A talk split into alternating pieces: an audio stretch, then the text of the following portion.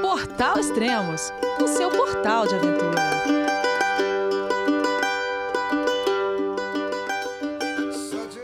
Bom dia, boa tarde, boa noite. Bem-vindo ao Extremos, o seu podcast de aventuras.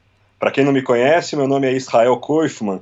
Sou jornalista e principalmente cicloviajante. Faço parte do quadro de podcasts do Extremos com a cicloexpedição Life Lapse. Estou na estrada há quase três anos e já rodei mais de 27 mil quilômetros através de 31 países, dentre eles a Suécia, uma das razões para eu estar aqui hoje comandando esse podcast. Olha que responsabilidade, hein? O tema, a Kungsleden, uma caminhada no Ártico. O Elias, além de ser a voz por trás do maior portal de aventuras do Brasil, também é escritor e aventureiro. Ele já lançou o Tour do Mont Blanc em busca de Emily e está trabalhando no livro das Rocky Mountains. E ele me convidou para entrevistá-lo sobre o seu segundo livro, A Kungsleden. No início do ano eu tive o privilégio de ler os manuscritos da Kungsleden e como eu acabei de passar pela Lapônia sueca, cá estou eu. E você, Elias? Onde você tá?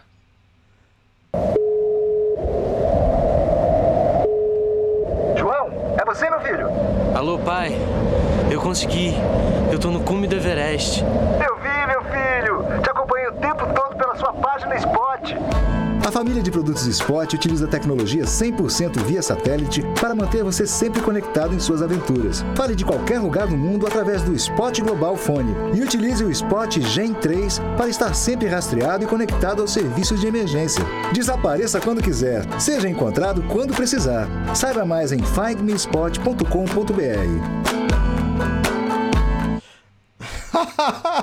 Só faltava essa, cara. O que você tá fazendo aí, ó? Ah, eu que te pergunto, né? Você me chama aqui, tô, tô aqui agora, né? Mas peraí, explica esse negócio aí. O que, que é Lapônia sueca? Porque eu falei aqui, né? O povo não, não vai entender nada, né?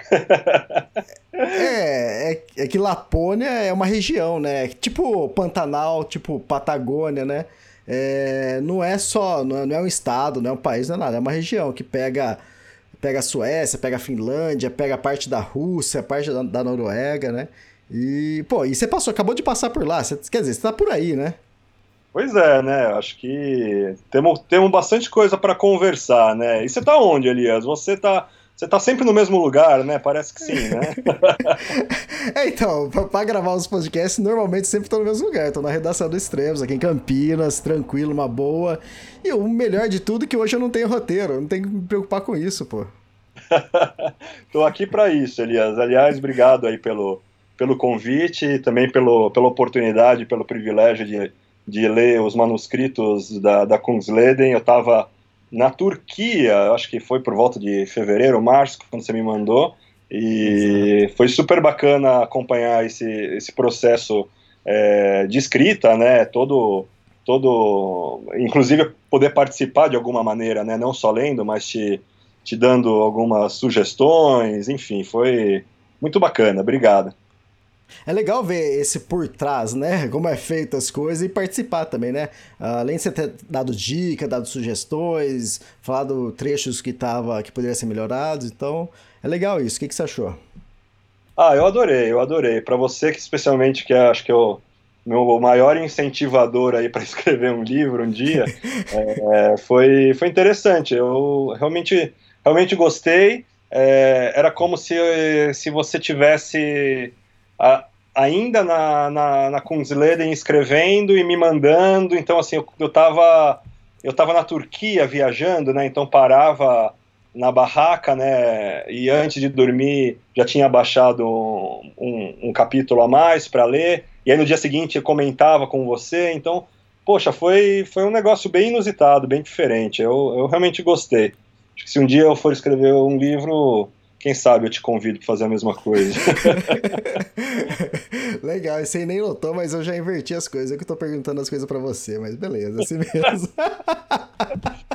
pois é, né? Quando, como, como quando você é, está? Quando é podcast da minha viagem, você não pergunta nada, né? Quando é podcast da, da sua expedição, do seu livro, você quer começar a perguntar coisa, né? Olha cara, só. mas quando, quando é da sua, não dá nem tempo de eu falar tanto que você fala, cara. Pois é, né? Vamos ver se você vai falar pouquinho hoje. legal, legal, manda aí. Elias, é, vamos, vamos lá, apresenta aí o, o livro, né? A gente, o, o, o foco desse podcast é a gente promover o Kungsleden, uma caminhada no, no Ártico, é, falar sobre literatura de aventura, né? Então, apresenta aí a, o, o livro, né? A expedição, como, como, como tudo começou. Cara, eu tinha acabado de escrever que o livro do Tour do Mont Blanc, né, em busca de Emily. Cara, eu gostei, eu gostei da brincadeira. é, parece, tem pessoas, né, tem a Julie Rato que fala, cara, eu gosto do jeito que você faz, tipo assim, você é muito dinâmico, você acaba uma, uma expedição, já tá pronto o livro, aí depois já faz outro. É como se fosse assim na vida real, né? Pra quem tá de fora, acha que é tudo simples, mas o Tour Mont Blanc levou quatro... A equipe do Extremos é grande, né? Você, você, você faz uma parte, você manda pro outro departamento, né? É, assim vai, eu, né? eu sou escritor, depois eu mando pro capista, pro diagramador, é, é tudo menos feliz, mas, mas tá bom.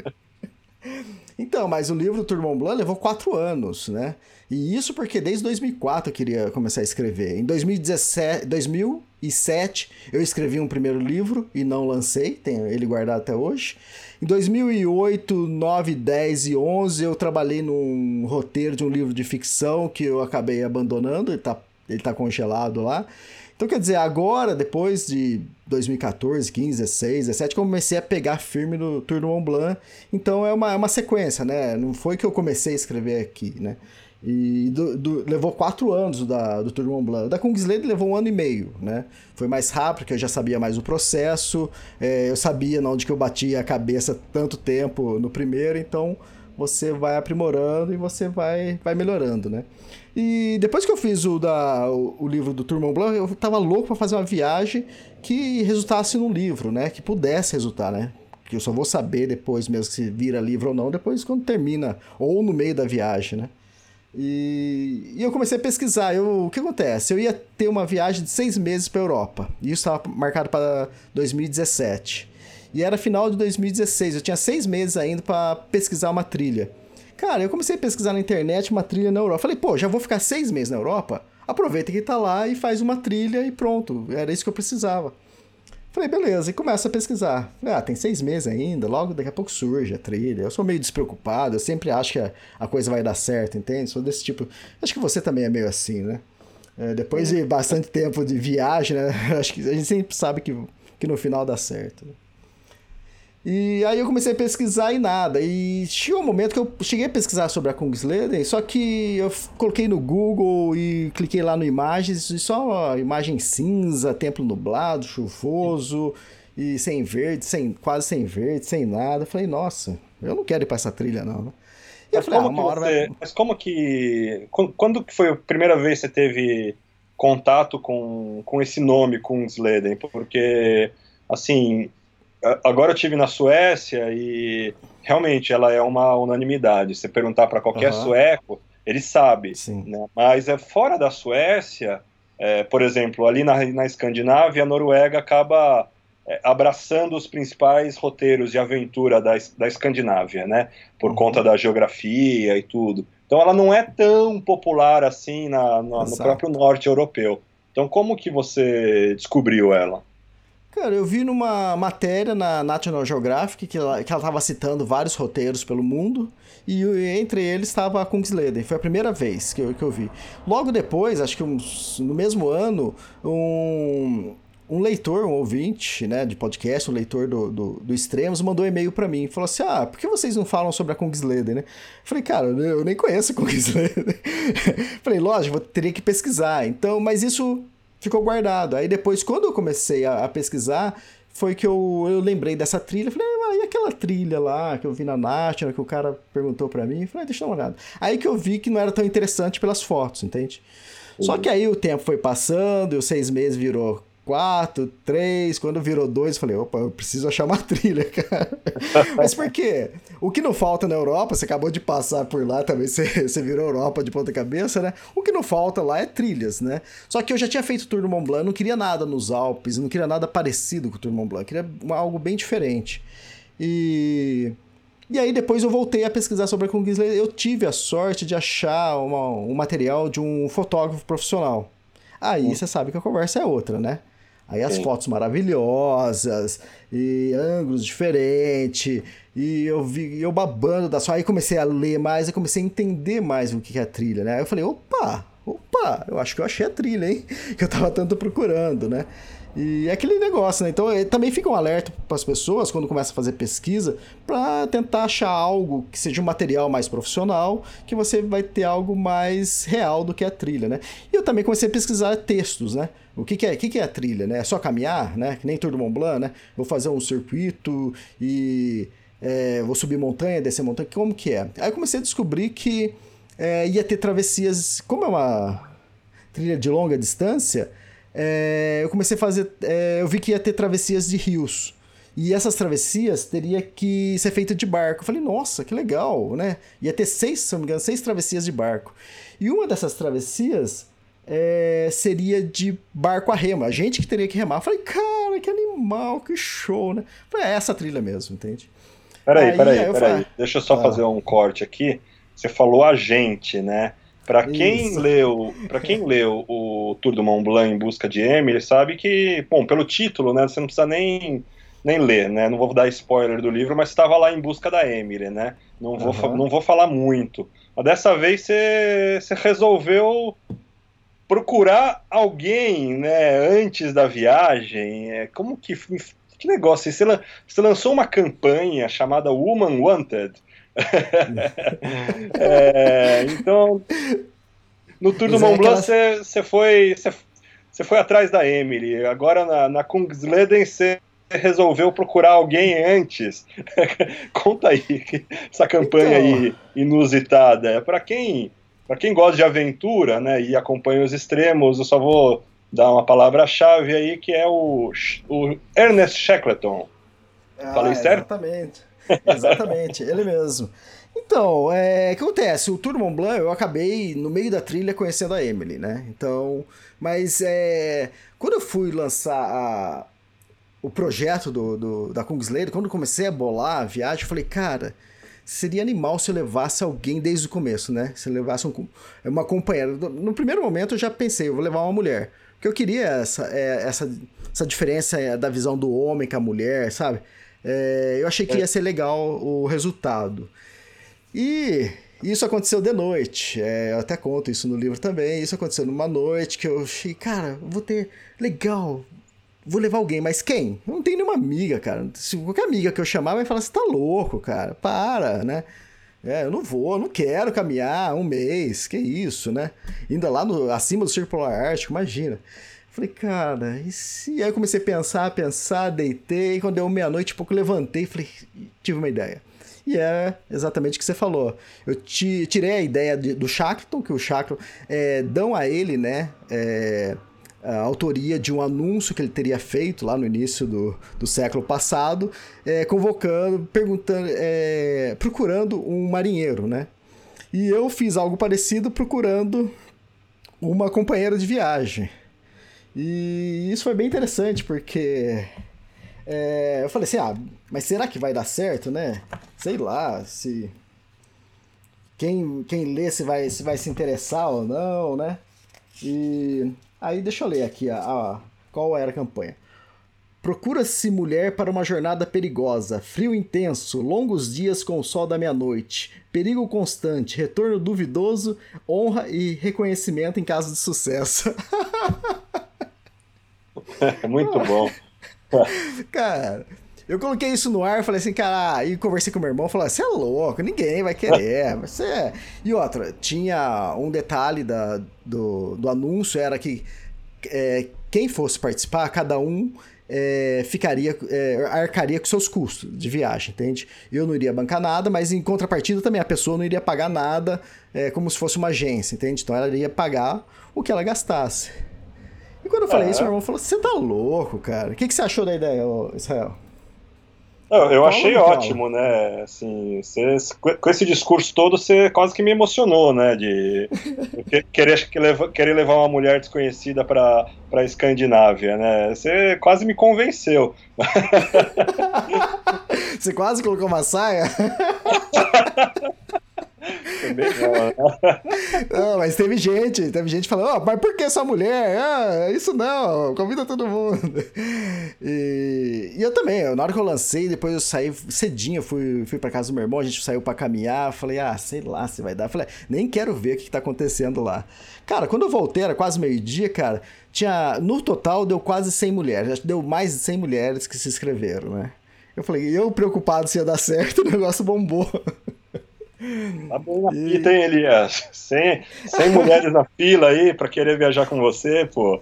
Você não, tá paga- você não quer pagar a conta, né, cara? A proposta foi boa, cara. Você acha que ele ia querer, né? E- mas foi legal isso. Lógico que muita, muitas mulheres ali é, é, se cadastraram, se, se inscreveram de impulso, né? Mas depois eu comecei a conversar com algumas, com as que eu achei mais interessante, que cabia mais pro, pro, pro estilo da viagem. E aí algumas começaram a pular fora, e outras davam certeza, e depois eu cheguei no, no nome final, que foi a Laura, que eu acabei escolhendo, né? Ó, E a eu, Laura- eu acho que existem alguns livros sobre, sobre essa expedição do Ernest Shackleton, que, Uhum. que foi é, um dos primeiros expedicionários aí a, a ir para o Polo Sul, se eu não estou enganado, né? É, o livro que eu li foi o Endurance, é, a Esse lendária mesmo. expedição do Shackleton à Antártida, é, que foi escrito pela, pela Carolina Alexander. Inclusive, esse livro foi emprestado pelo Emílio Gerbelli, um amigo meu, que eu demorei uma eternidade para devolver. Ele, inclusive, comprou, comprou o Tour do Mundo, né? Ah, legal, Mas esse é, esse é o livro que eu li. Acho que quem for procurar bibliografias ou procurar um pouco sobre o Ernest Shackleton vai achar uma série de, de outros livros. Mas, assim, para quem gosta de aventura, esse é uma leitura assim, obrigatória. É, e você foi bem, foi bem, Elias. Você foi em uma das dos principais nomes aí de, de aventura, né? e, e- encontrou, conseguiu fazer essa, essa, essa campanha aí que, que acabou resultando na Laura, né? Que a Laura é, Isso. ela é também ela é uma aventureira que ela já, ela já mora, né? Ou morava na, na região, né, Elias? O que facilitou Isso, um pouco, né? Exatamente, na Dinamarca, né? Então eu queria ter a certeza absoluta que a pessoa que eu escolhesse, ela iria, né? Porque faltava três meses pra viagem. Poderia acontecer da pessoa desistir. Lógico que eu teria outros nomes é, de reserva, né? Mas acabei escolhendo a Laura. E, e outra, eu fiquei contente é, de ter dado certo a campanha. Que, tipo assim, a ideia do Shackleton, cara, 100 anos depois, ela, ela tava dando certo novamente, entende? Então eu achei demais, né? Teve, teve gente que acho que não tinha visto ainda no site, o cara falou assim: ah, o Elias copiou. Oh, o cara tá copiando o Shackleton.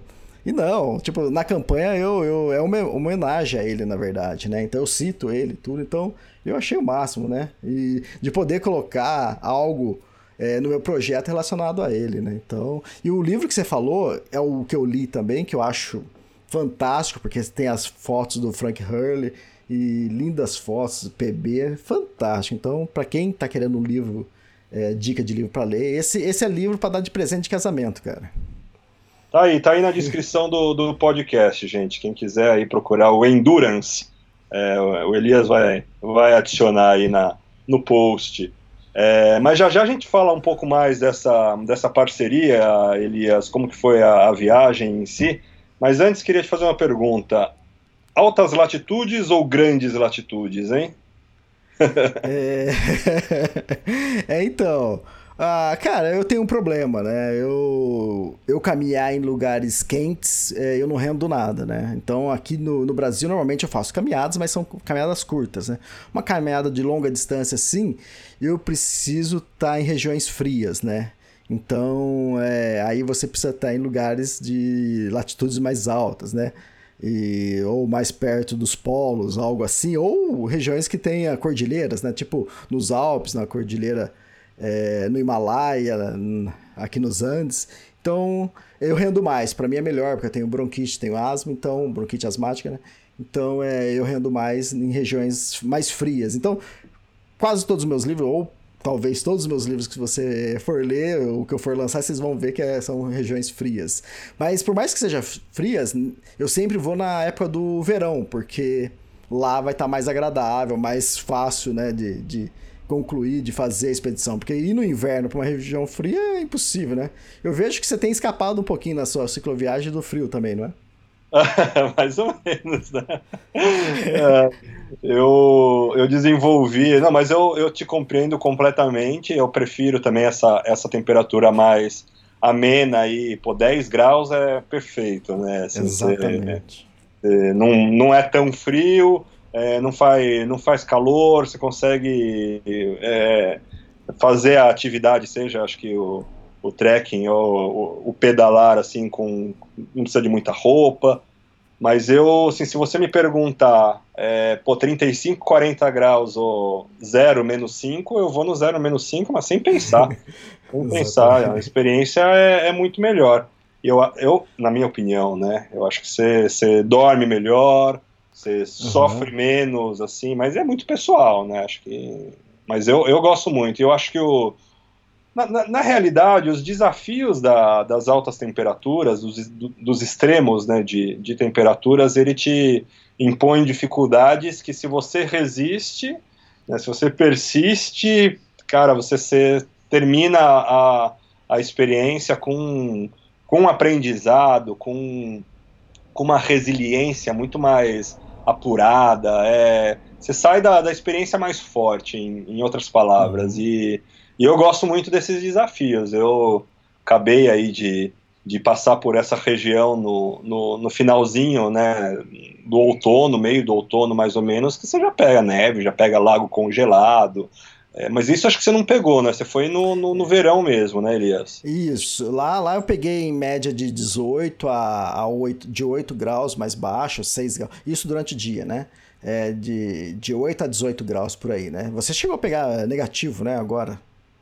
Eu peguei, peguei. Um, acho que o máximo que eu peguei foi menos 5, menos 6 de madrugada, né?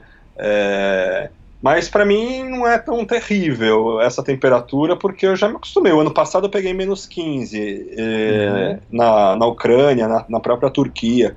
É, e aquela coisa, né? Você tem, se você tem um equipamento bom é, e você está preparado psicologicamente, porque para mim, Elias, é, frio é psicológico. Depois de tudo que eu.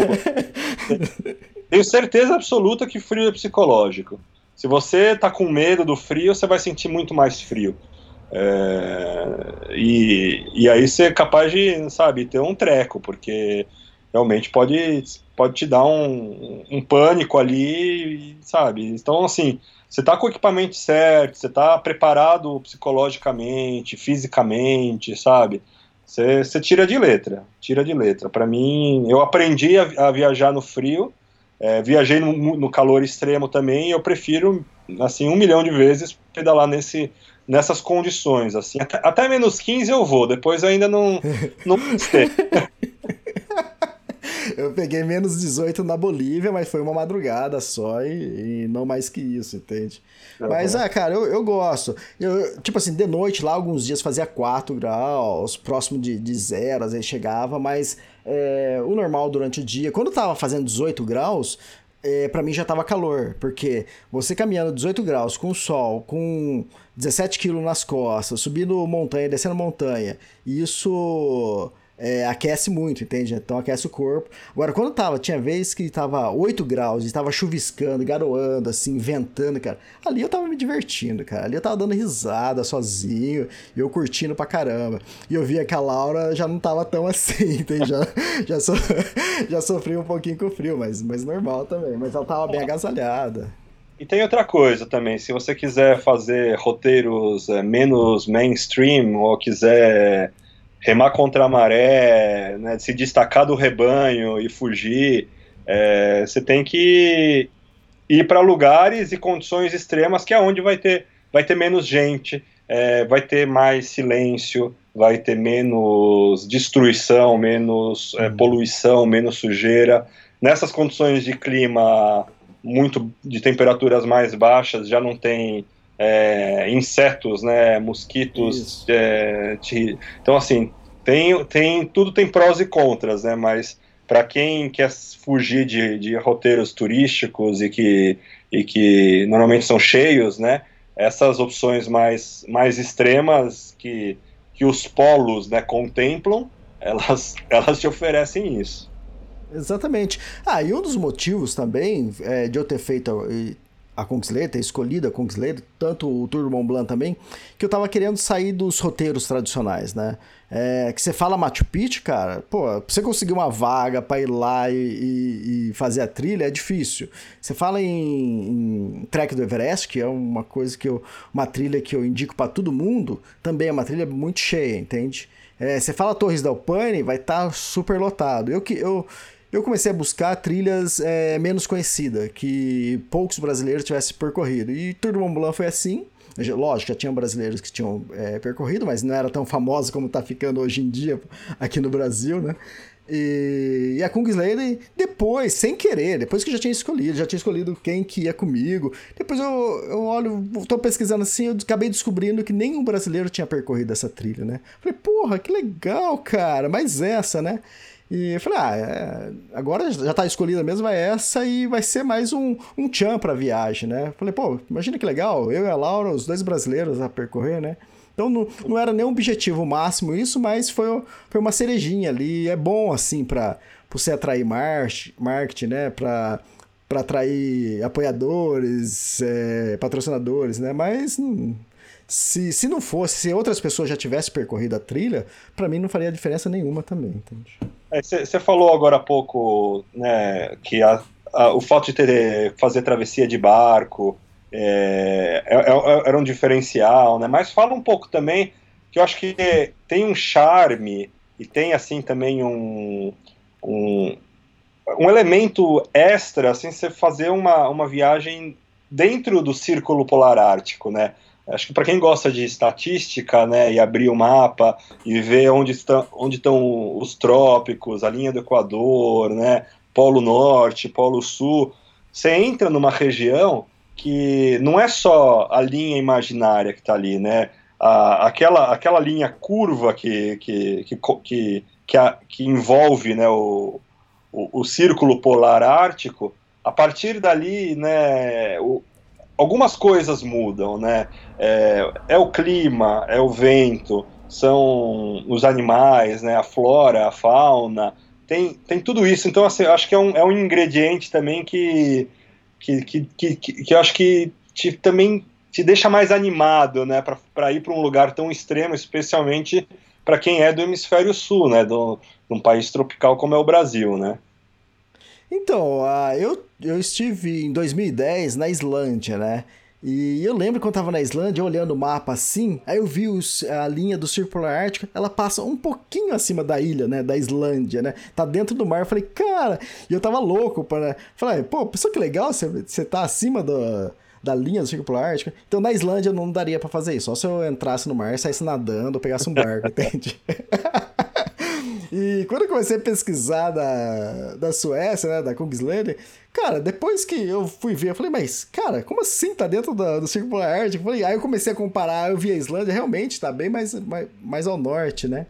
Falei, cara, um ingrediente a mais, cara.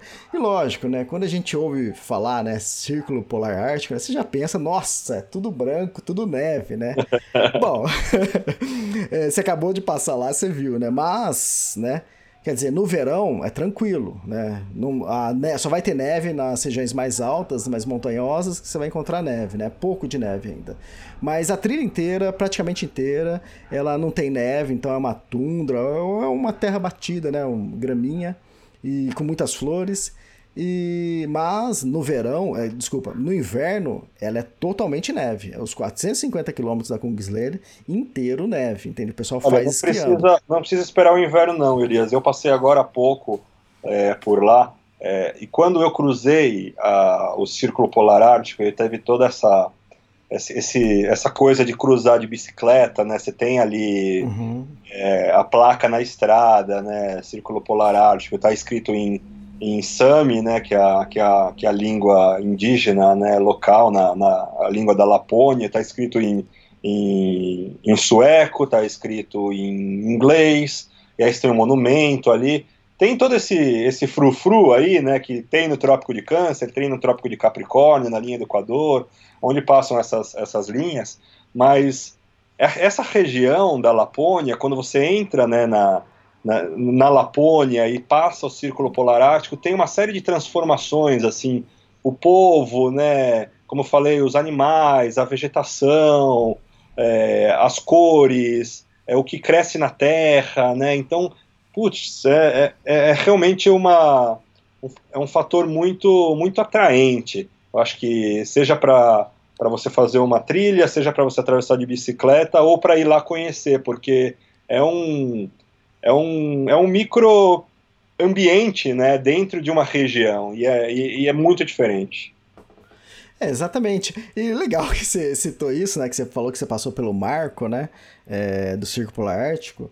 E, mas lá na trilha, cara, não tinha nada marcando que a gente estava atravessando, saindo, porque nós caminhamos do norte para o sul, né? Então, acho que dois terços da trilha foram dentro do Círculo Polar Ártico. Depois, o terço final, a gente estava cruzando a linha e a gente saía, né?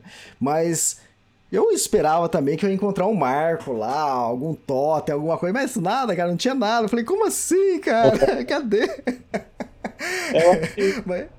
Tem algumas regiões e outras não tem. Eu lembro que eu Pô, tive, posso falar que eu passei pelo Círculo Polar Ártico pelos, pela Noruega, pela Suécia e pela Finlândia. Ano passado pela Noru, eu, eu, subi pela Noruega, desci pela Finlândia e esse ano pela, pela Suécia. E por onde eu passei na estrada, que não era a estrada principal, era uma estrada de, de, de terra, e eu só descobri essa estrada por conta de, de uns locais que eu conheci lá, né, umas pessoas que me indicaram, e tinha esse, esse monumento, mas eu acho que não é em todo lugar, né? E aí, é, então, eu, só esqueci, eu só esqueci de complementar que você estava falando do inverno, que a gente se espera que é tudo branco lá, mas uhum. eu passei por essa região é, algumas semanas, e agora essas pessoas que eu conheci ali estão me mandando foto, né? Olha aqui como uhum. que tá uhum. agora, né? Então falando, né? E assim, tá tudo branco. O lago, eu remei num, de, com uma canoa num lago e que já tá congelado, estão patinando lá. Que show. então você não precisa. É uma, é uma região bem bem agressiva no clima, assim. Aí, mesmo no verão, com aquecimento global, tudo, você pode ter umas, umas surpresinhas. É, então, tanto é que foi bom você falar isso, que é, o período ideal para você fazer essa trilha é de agosto a setembro. Quer dizer, seria o verão, né? Seria de 21 de, de junho até 20 e poucos de, de setembro. Mas é, se você for em junho ou começo de julho, né? Você ainda vai pegar muita neve na trilha, é, porque ela está derretendo. E eu fui no início de agosto, e então já não tinha praticamente neve. Eu só peguei um pouco de neve nos passos mais altos lá. Então tava mais tranquilo. Mas, quer dizer, lá não tinha nenhum totem, nada indicativo, porque lá eu tô no meio do nada, né? Ainda mais eu tava na, na região central da. Porque a Kungsleden é dividida em três partes, né? É, já, já adiantando um pouquinho. Ela tem a parte norte, que tem 194 quilômetros, tem a parte central, que tem 177 quilômetros, e tem a parte sul, que tem 79 quilômetros. O que acontece? Na parte norte e na parte sul, tem o STF, que é o é, o órgão de turismo deles lá, é, lá da Suécia, né? Então eles têm cabanas nessas regiões, tanto na norte quanto na sul. E na região central eles não têm cabanas. E como é o sueco, como é o europeu ou americano, né? Eles são tudo certinhos, né? É, eu entrei em contato com o STF lá e perguntei: ah, como que é a parte central? Tem cabanas? Quantos dias de cabanas vai ter? Onde vai ter cabana? Como não é eles que faz o gerenciamento dessa área, eles não passaram nada, porque eles não iam passar uma coisa que poderia não ser, entende? Eles só vão falar o que realmente é, entende? É. Então, então eles não falaram nada. E tanto é que nós fomos viajar, nós chegamos lá e a gente não sabia nada da parte central. A gente sabia tudo da parte. A gente sabia que tinha cabanas na parte norte e na parte sul. Eu, eu, mas eu fui despreocupado também. Eu falei, ah, e nós levamos, né? E por isso como a gente não tinha informação, a gente acabou levando é, o equipamento de camping e de cozinha, né? É, porque nas cabanas a gente nem ia precisar disso. Então, Sim. o equipamento de camping e de cozinha ia ser só para a parte central. Mas eu tinha imaginado, eu falei, cara, eu sou assim, né, também, que nem eu falei. Cara, lá, durante a parte norte, a gente vai cruzar pessoas que vão estar tá fazendo ao contrário a trilha. O normal da trilha é ser feita do norte para o sul, mas sempre tem aquelas pessoas que fazem o contrário. Eu falei, e a gente vai encontrar pessoas, a gente pergunta, a gente pergunta pros, pros locais lá e eles vão falar. E foi o que a gente acabou acontecendo. Lá no meio da trilha que a gente ficou sabendo um pouquinho só como era a parte central, mas a gente só acabou descobrindo mesmo em loco, quando chegou a parte central, entende? E me diz uma coisa, você, você levou galocha também? Ouvi dizer que é meio, meio molhada essa trilha aí. Galochinha, É, às vezes resolve, viu? Faz aquela, que nem aqueles, pes, aqueles pescadores de, de fly, né? Que usa aquele macacão, né? Que vem. Que até o, aqui o peito você pode entrar É. na água que não molha nada. Acho que você tem que ir com uma dessa lá. Aí você não se. É uma roupa Cara. só, né? Cê- é essa roupa e o, e o seu pijama. Exatamente, né? Não molha nada. Cara, foi, foi legal você falar disso porque é, quem lê o meu livro Tour do Mont Blanc vai falar assim, cara, o Elias só usa bota. Então é isso que eu deixo entender no Tour do Mont Blanc. É, só que quando eu fiz a, a- ia fazer a Kungsleder, eu sabia que era uma região muito úmida, muito molhada, ia atravessar muitos riachos, né? E eu sabia que todo dia eu ia, quer dizer, eu tinha noção que todo dia eu ia- iria estar com o pé molhado. Então é o seguinte, se eu fosse de bota, é, bota normalmente, bota de Gorotex, ela é ótima, né? Porque você pode dar uma pisadinha na água, que ela não molha, mas se você emergir ela, se você enfiar o pé dentro, tem que atravessar um rio e ela molhar, ela também vai demorar 3, 4 dias para secar. Do jeito que ela é difícil para molhar, ela é difícil para secar também, entende? Sim. Então eu conversei com o meu amigo Juliano é, e falei pra ele, cara, o que, que você acha? O que você me indica? Eu tô pensando em- de tênis. Aí o que ele me indicou, eu falei, Elias, a região molhada, então a melhor coisa é você ir com tênis que seque rápido. Não pega nada de Gorotex. Foge do Gorotex. Então eu peguei um tênis de trilha, de trail running, né? Que é eu peguei o Salomon Speed Cross 4 e que o, o modelo que não tem Gorotex, ele falou assim, por quê? Com o tênis, se molhar, ele vai secar rápido, entende? Então essa, tipo assim, se, se, se molhar, pode ser que na manhã seguinte, na hora que você for colocar ele, já vai estar seco, entende? Mas e realmente acontecia isso, mas também não editava muito. Porque você colocava ele sequinho, né? Você andava é, 500 metros já estava molhado de novo. Então, é, se você vai para uma região dessa, tem que ir preparado para isso. Eu vi muita gente de bota, cara, é, fazendo a trilha. Mas o que acontece quem tá de bota, cara? Quem tá de bota, ele não quer tirar bota, colocar um calçado para atravessar o riacho. Então ele começa a procurar lugares para ir pulando de pedra em pedra, né? E tem lugares que não dá, que não tem, né? Então o cara tem que tirar a bota, colocar um, sei lá, um crocs, algo parecido, e atravessar do outro lado, colocar a bota de novo, limpar o pé, tudo. Então, cara, já aconteceu isso comigo. Já tinha acontecido isso comigo na Islândia. Eu achei muito chato, cara. Tem que toda hora tem que parar, limpar. E outra, você fazer uma travessia de três dias que você, de vez em quando, só você vai ter que tirar a bota, tudo bem. Agora você vai fazer uma travessia de quase um mês. É, durante o dia você vai ter que atravessar vários riachos. Cara, não vai render, né? Falei, é, então, por isso que eu acabei optando pelo tênis, né? E, cara, Ah, e hoje em dia. mesmo. E hoje em dia eu não troco mais, entende? Então quem lê o meu segundo livro é, vai entender que a, a partir de agora eu só uso tênis.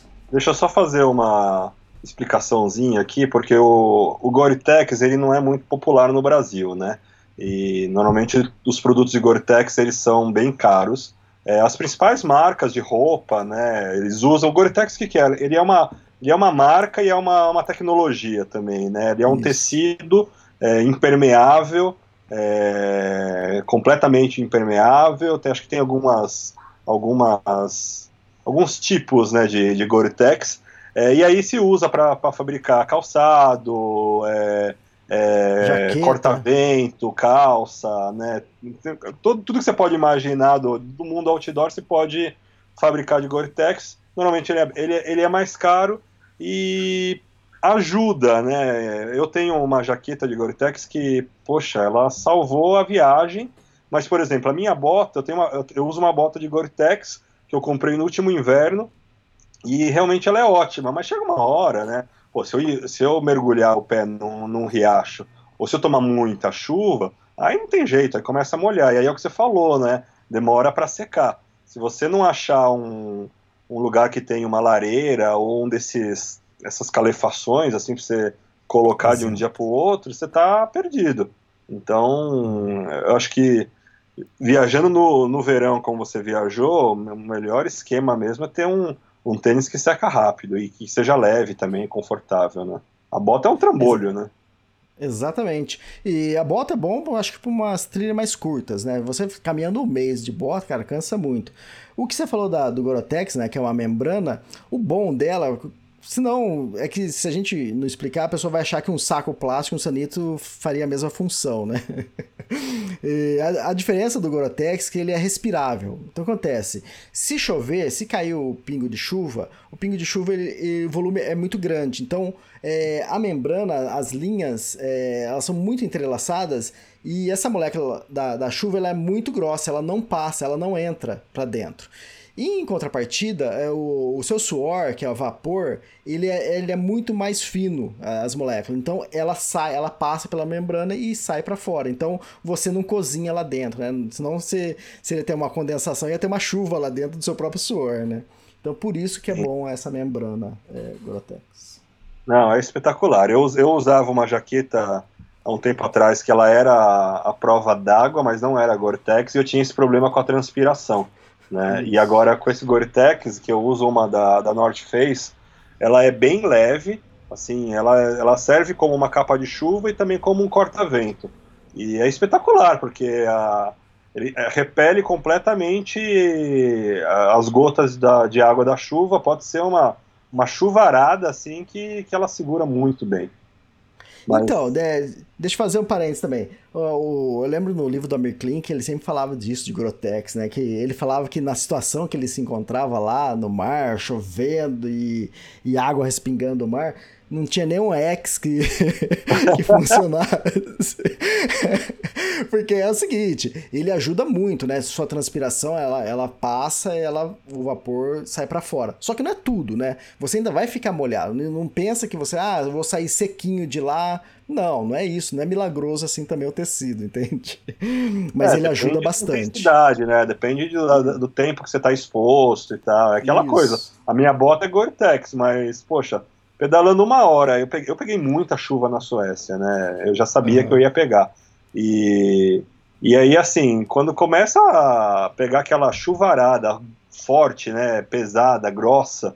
Ah, e chega uma hora que, né, você tá molhado por dentro, por fora, por todos até os lados, cueca, né? Até a cueca tá molhada. É, não tem, não tem jeito, né? Tá na chuva para se molhar, né? Não adianta, né, querer... Então fica em casa, né, também. É, exatamente. E você tendo um lugar depois para se abrigar, uma barraca, ou uma cabana, tudo bem. Depois você, você se vira, entende? Você se, você se esquenta. Elias, duas em uma agora, hein? Por que, que você acha que, que a Kungsleden não é tão famosa como outras trilhas europeias? E aproveita aí, dá uma boa dica aí para quem para quem está interessado em, em percorrê-la, além de comprar o livro, né? Aham. Uhum. Cara, não sei. Por que não é tão famosa, cara? Eu, pensando bem, ainda bem que não é tão famosa, cara. É, o Tour do Mont Blanc... Aí os caras vão lá, escreve livro, faz um monte de... Aí fica famoso, né? Qual que é a sua, Elias? O que você quer então, com os livros aqui? Então, é, com os livros eu quero... A, a, tudo bem, as pessoas na hora que lê a capa, assim, ah, Kungsleden, lê Tour do Mont Blanc, tipo, é uma dica de roteiro. Pra quem tá comprando... É, muitas pessoas pensam assim, é uma dica de roteiro, mas não, eu não estou vendendo roteiro, né? Eu estou querendo contar uma história, né? Que por coincidência foi nesse local, né? Então, tem até muitas pessoas que depois me escrevem e falam, pô, eu achando que ia ser um livro técnico e me surpreendi, gostei, legal. Então é exatamente isso. Eu procuro trilhas que não são tão conhecidas para que tenha uma história é, legal, que seja uma história diferente. Porque eu lembro quando eu tinha meus 10, 12, 14 anos, eu lia seleções, né? Seleções de livros, né? Que era um livro grosso com umas três ou quatro histórias. Eu lembro que eu lia história de regiões assim, é, que eu nunca tinha ouvido falar. Então, quando eu comecei a fazer minhas viagens, eu queria fazer algo parecido. Eu queria contar uma história de regiões que as pessoas aqui não estão acostumadas a, a, falar e nunca ouviram, ou, ou vai conhecer uma região diferente. Então, a ideia era essa. Agora, se não é muito famosa, eu acho que hum, talvez uma região fria. Ah, falando nisso, foi legal. Eu encontrei suecos lá na, na trilha, né? E, e eles davam risada, eles mesmos dando risada de si mesmos, falando, pô, justo no nosso verão, o único o verão lá é curto, né? E aí eles vão mais pro norte ainda, que eles vão procurar frio, né? Em vez de eles ir, sei lá, pro Brasil, né? Ir pra Tailândia, eles estão indo pro mais pro norte, né? Eles tiram sarro disso. Eu acho que, que não é tão famosa assim por causa da região, né? É, é muito inóspita a região. Quando você fala de Tour de Mont Blanc, você está no coração da Europa, né? Você está caminhando no meio, é, em volta de três países, né? Você passa por três países. Então, é, eu acho que é a localização mesmo, entende? E agora, dica, cara, eu acho que todo mundo tem que fazer, né? É, é uma coisa diferente. É, Torres Paine é maravilhoso. Eu acho que você tem que fazer. Quem, quem tem vontade tem que ir. Só que é muito lotado. É... Trek do Everest, eu acho que todo mundo tem que fazer. Agora, o livro, talvez, esses roteiros, se a pessoa quer mesmo fazer, eu acho que ele é bem mais direcionado para quem já fez esses outros, entende? Porque muitas pessoas, né, talvez não tenha tanto dinheiro, então vai juntar dinheiro para fazer o mais legal, que seria, sei lá, talvez o Trek do Everest, né? Mas depois que você faz o Trek do Everest, que nem eu já tinha feito, o que, que você vai fazer, né? você tem que... Você quer continuar se aventurando? Pô, até, até o cume. é, não, mas é a pergunta que todo mundo faz para quem escala o Everest. E agora, pra onde você vai? Você já chegou no topo do mundo, né? Pô, mas não, tem o um mundo inteiro ainda pra conhecer, né? Então é mais ou menos isso. E a dica, uma dica legal da, da Kungsleden é exatamente isso. Ela é dividida em três partes, né? É, a parte central realmente é uma parte muito desabitada. Você, eu acho que eu levava dias ali caminhando para encontrar uma pessoa, né? Que estivesse fazendo um day hike ou fazendo uma trilha, uma trilha curta. É, eu encontrei acho que duas pessoas só fazendo a trilha contrária e que iam fazer a Kungsleden inteira, né? É, eu acho que toda a trilha que eu fiz, os, eu levei 25 dias para fazer a trilha é, completa, os 450 quilômetros, eu e a Laura, né? E era possível a gente fazer mais rápido, mas se eu voltasse hoje lá para fazer, e é a dica que eu sempre dou em todas as trilhas, eu faria em mais tempo, né? Eu nunca faria em menos tempo. Uhum. Eu preferiria ficar mais tempo em tal, em Tessaiauri, que foi um lugar fabuloso lá. Eu ficaria uma semana lá, é, de boa, brincando, entende? E, Qual é o nome então, dessa, desse lugar? Tessaiauri. Certo. E me diz uma coisa, a Kungsleden começa em Abisco mesmo? Isso, ela começa em Abisco e termina em Remavan. É, 450 quilômetros depois. E a região norte vai de Abisco a Kivikioka. A região central vai de Kivikioka a é, Ramanaz. E depois Sim. a região sul de Ramanaz a Remavan. Então, quem você... tem interesse. Oi? Não, você passou por, por Galivari, que eles falam Yali, Yalivari. Não, ali, não passei. Que é ali na região de, de Abisco. Eu, eu, eu acabei, bom, eu não, eu não fiz a Kungsleden, é, dá até pra fazer de bicicleta, né? Se tiver no esquema, num set de Isso. bikepacking, acho que, acho que dá para fazer. fazer. Mas eu passei nessa, nessa região aí, agora, agora faz, faz bem pouquinho tempo. Ah, você passou por Abisco, poxa, ano passado. É, na verdade, eu não entrei em Abisco, eu tava, em, uhum. eu, eu, eu na, na região de, de Abisco, mas foi justamente na época que eu tava. que eu acabei decidindo. Eu acabei decidindo ir, ir até, o, até, o, até o Cabo Norte, né? Até, até North Cap. Uhum.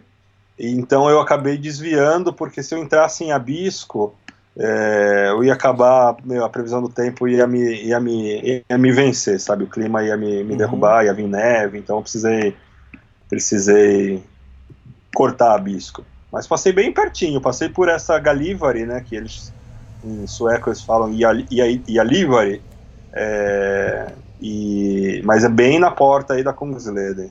Passei ali na esquina. Então, a dica que eu daria é quem tem pouco tempo, é, quer uma coisa mais tranquila, faz só a região norte. Ou faz metade da região norte, que é passando, é, vai até Cabinecais é, que é a montanha, passa do lado de Kebnekaise, que é a montanha mais alta da, da Suécia. Olha, olha a altitude dela, 2.106 metros. então, é, quer dizer, e ali, essa região que a gente caminha, são os Alpes escandinavos. Então, por isso que você até falou, ah, ali próximo a Bisco tem mais montanhas, exatamente por causa desses Alpes, né? Então, é legal caminhar por ali. É, quem quiser fazer a trilha mais curta seria 110 km, seria de Abisco a Nicaloótica, que passa do lado ali de Cabinecais. Então, em sete dias você faz uma trilha dessa. Ou então, o que eu sugeriria, E de- se você quer fazer por conta, é, faz é, a parte norte completa, que pra mim é a parte mais bonita da, da Kungsleden, entende? Então. E outra, se você quiser ir com o autor do livro, a partir do ano que vem eu vou estar guiando a Kungsleden. Então. É, a partir Olha do só, ano que vem. Esse é um furo de reportagem, hein? Tudo de reportagem, notícias em primeira mão, hein? Vamos lá. E- especial pro seu programa. Especial pro seu programa. Quer dizer então que você, você vende o livro para o povo não contratar pacote de agência e você vai lá agora, né? Fazer pacote Então, é- para levar o povo, né? Você É que tá tem, tem pessoas. Não, eu tô, eu tô dando todas as opções para as pessoas, entende? É, eu incentivo para que as pessoas façam é, por elas mesmas, entende? Mas tem pessoas que preferem ir com, com agência ou com guia, entende? Então, e para essas pessoas que eu vou estar oferecendo. Então, quem quiser, tiver interessado a partir de 2020, 2021, qualquer ano aí, fazer a Kungsleden, eu vou estar levando para fazer a parte norte, que dá para fazer em 15 dias. E como eu conheço a região eu- agora, eu sei os lugares que dá pra gente aproveitar, ficar mais tempo e aproveitar mais, entende? Então, é uma boa dica.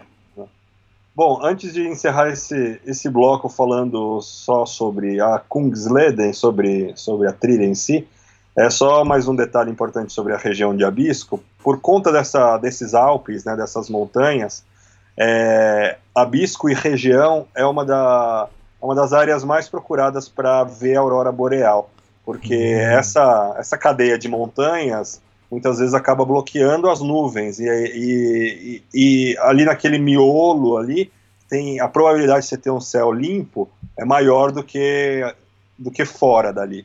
Então, Abisco acabou se tornando um, um, um dos principais destinos para presenciar aí a aurora boreal. Será que o Elias Ale- viu a aurora? Será que Será gente que pode fala, falar? Não, então deixa eu falar duas coisas. Então, uma, uma vai ser a Aurora Boreal, que eu acho que tantos posts que eu já fiz, o pessoal já sabe se eu vi ou não. e quem comprar o livro, a primeira coisa que o pessoal faz é dar uma folheada nas fotos, vai, vai perceber, né? E o interessante é que eu acabei vendo é, Aurora Boreal bem no final da trilha, né? É, já tava dois dias, três dias antes de acabar a trilha que eu acabei vendo Aurora Boreal. Então eu já tava até achando, poxa, eu não vou ver mais uma vez. Eu tive na Islândia, eu não tinha visto, aí chegou na. é, lá na Kungsleden, eu falei, pô, também não vou ver. Então, faltando três dias, então foi um presente, assim, de Deus, assim, pra de ter visto isso. Você também presenciou, né? Você sabe que o negócio é de outro mundo, né? Será que eu vi, Elias? Não sei se eu vi. Você, você cansou de ver, cara. Você vai ter um recorde tantas vezes que você viu. É, foto com bicicleta, foto sem bicicleta, foto só do céu. É, no co- o ano passado, né, em 2018, que foi a minha primeira vez com as auroras, né, você fica naquela tensão, né, se vai ver, se não vai ver, como faz a foto, né. Cara, esse ano que eu voltei, né, e voltei também muito por conta das auroras, aí você, você relaxa, né, e você, você, você vê tanto, e aí você consegue fazer, né, ah, deixa eu fazer uma foto assim, né, Porque tem hora... Tem, ah, mas também, assim, é- é que dá para ver a partir aí de, acho que de final de agosto, já na- dentro do Círculo Polar Ártico, é praticamente certo que você vai ver, se passar 10 dias lá, você vai ver. Mas aí é um pouco de Isso. sorte também, né? Porque pode ser que o tempo esteja encoberto, ah, não tem uma explosão de auroras, né? Que você vai ter é, um- uma... Um, ela vai estar mais é, frequente né, e mais forte no céu, porque às vezes ela aparece uns segundinhos, meio esbranquiçada e vai embora, né? E, e Então- às vezes só, só perto do horizonte, né? Um pouquinho de um lado só. É, quanto mais, quanto mais norte, né, quanto mais é, norte de a longitude for e quanto mais para o inverno for, a chance é maior, né? Mas essa época Uhum. de, de final do verão, começo do outono é perfeito, porque você consegue ver e você não passa tanto frio, né? Você consegue fi- ficar do Isso. lado de fora curtindo, né? Porque o problema é, ah, você- em janeiro você vai ver o céu violeta, verde, né? Com aquela dança de, de cores o tempo todo, mas e aí, para ficar do lado de fora com menos 25, né? É, é difícil. Ah, quando eu tava lá, tava, tava zero graus, né? No dia que. Zero grau. É, que eu, eu vi a Aurora Boreal. Eu fiquei lá duas horas assistindo, vendo. Eu acabei com uma bateria inteira e depois só faltava uma bateria para três dias de, de trilha e não tinha lugar para recarregar. Aí eu falei, então. Eu, eu já tinha fotografado, ah, agora deixa eu assistir. Aí fiquei uma hora lá assistindo, coisa mais linda. E é o que você falou, no dia que eu vi, ela tava muito forte, né? Ela tava saía assim, ela cruzava de horizonte a horizonte. Ela cruzava o céu inteiro e, e terminava do outro lado do horizonte. Aí do meu lado é, esquerdo também, é, subindo. Só não tinha um pouco de aurora boreal do lado direito, assim, no horizonte. O resto, o céu inteiro, assim, de, de aurora. E você fica olhando é, fixo, assim, pra, pra Aurora Boreal e você vê ela se mexendo devagarzinho, assim. Lógico, do, do jeito que o pessoal faz time-lapse, parece que é aquela coisa rápida, né? Mas ali é um time-lapse. Mas no ao vivo ali, você tem que olhar bem pra você ver ela, ela dançando, né? Ela, ela se movimentando. Eu acho que a Aurora Boreal rende um podcast só sobre a Aurora, hein, Elias? A gente pode fazer é um outro dia, porque aí a gente começa a lembrar uma Aurora de, por vez e contar a história. Acho que vai ser legal, hein? É legal. Ó, na é trilha eu acabei. Especial. Na trilha eu acabei vendo em dois lugares da trilha, né? É, que a gente dormiu em cabana. E aí depois eu, eu fiquei lá em Remavan mais 12 dias, aí eu vi várias noites lá eu acabei vendo a Aurora Boreal, né?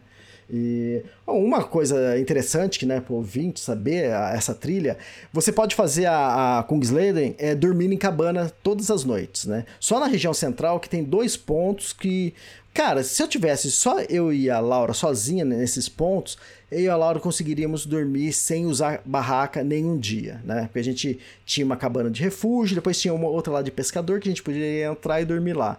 Mas a, a gente acabou usando barraca dois dias na parte central, mas se tivesse sozinho, porque a gente conheceu umas pessoas lá que a gente acabou vendo, é, caminhando junto com uma, su uma suíça e um israelense. Aí nesse, nesse dia, justamente nesse dia a gente estava com eles, né? Então a gente acabou não ficando nessa cabana. Então, é, o legal, você vai fazer a parte norte ou só a parte sul, tem cabana todas as noites.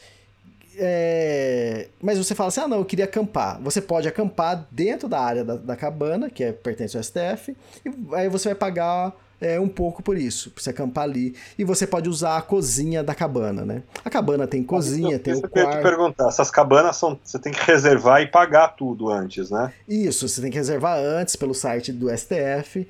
E isso tem no livro, então tem a, a dica do, do, site no livro, aí vocês podem é, reservar. Se reserva antes, o legal da reserva é que assim, é, você vai passar ali na região, você faz reserva, vamos supor, que nem eu fiz, pro dia 10 de agosto. Aquela, você não faz reserva para aquela cabana, você faz reserva para cabanas, né? Então, se você fez reserva para o dia 10 de agosto, você pode usar essa reserva para 14 dias à frente ou 14 dias antes. Então, quer dizer, essa reserva sua vale quase que um mês, entende? Porque isso que eu acho, cara, quando você faz uma reserva um mês antes, sei lá, você faz seis meses antes de viajar, para uma região que você nunca foi, você não sabe se você vai precisar de ficar mais um dia num tal lugar e você perderia a data da reserva, né? Então é bem flexível isso, então é legal. É... Então, quem for, for fazer, pode fazer a reserva da cabana ou a reserva do camping, que você pode usar é, a cozinha. Se você quiser. Ah, tem uma coisa também, lá tem sauna, né? Não sei se chegou a pegar sauna na, na Suécia ou. Israel? Cara, não peguei. Sabia que eu não peguei é. dessa vez? Não peguei? Ah, não, não peguei. Ano passado sim, na Finlândia. É, eles têm a cultura muito forte de sauna, né? É, eles costumam falar, na, na, na Finlândia eles falam que eles têm mais sauna do que carro na rua, né? É a, meu estilo de viagem é diferente, né, Elias? Não é Nutella igual o seu, né? Eu, eu, eu tenho que, que, caçar refúgio, dormir aí debaixo do, dessas cabanas aí, invadir casa, né? Você reserva bonitinho, né? Chega lá com café da manhã. É outros, outros não, 500, não né, Elias? Não tem isso, não. Mas a velha corre atrás de você também, né? pois é, né? Tudo quem, quem, quem então, paga não sofre também, né? então, é, foi bom você falar isso, porque as cabanas, algumas cabanas, normalmente cabana sim, cabana não, é, tem uma lojinha, uma lojinha pequena, que você pode comprar comida é, liofilizada, você pode comprar salame, copa, é, docinho, é, eu comprei até maçã, né? E legal, que eu fui comprar maçã lá, aí tinha o pacote da maçã. que tava escrito no pacote? Ceninha, do Senna. Falei, cara, o que, que a maçã brasileira tá fazendo aqui, cara? a maçã chegou eu primeiro achei, que eu, achei cara. café, achei café Pelé num, num vilarejo de montanha no Tajiquistão, cara. Ô, Você não acreditar. então, é, então é legal isso porque você não precisa ir com a mochila lotada para sei lá, 10 dias de trilha. Você vai com. Normalmente eu andava com 3 dias, né? Por segurança, né? Vai que acontece alguma coisa, a gente precisa parar e acampar, né? Então eu tinha sempre uma comida para um dia mais de, de, segurança. Mas o legal é isso que você pode comprar. E alguma. Normalmente essas cabanas que também tem loja tem sauna. Aí, quando antes de eu ir, né? Antes de saber, eu falei, nossa, que sauna? O que, que é, né? Mas o legal da sauna é que não onde tem sauna você pode tomar banho, porque a cabana da sauna era é dividida em três partes, né? A primeira parte é onde você tira a roupa, fica peladão, né?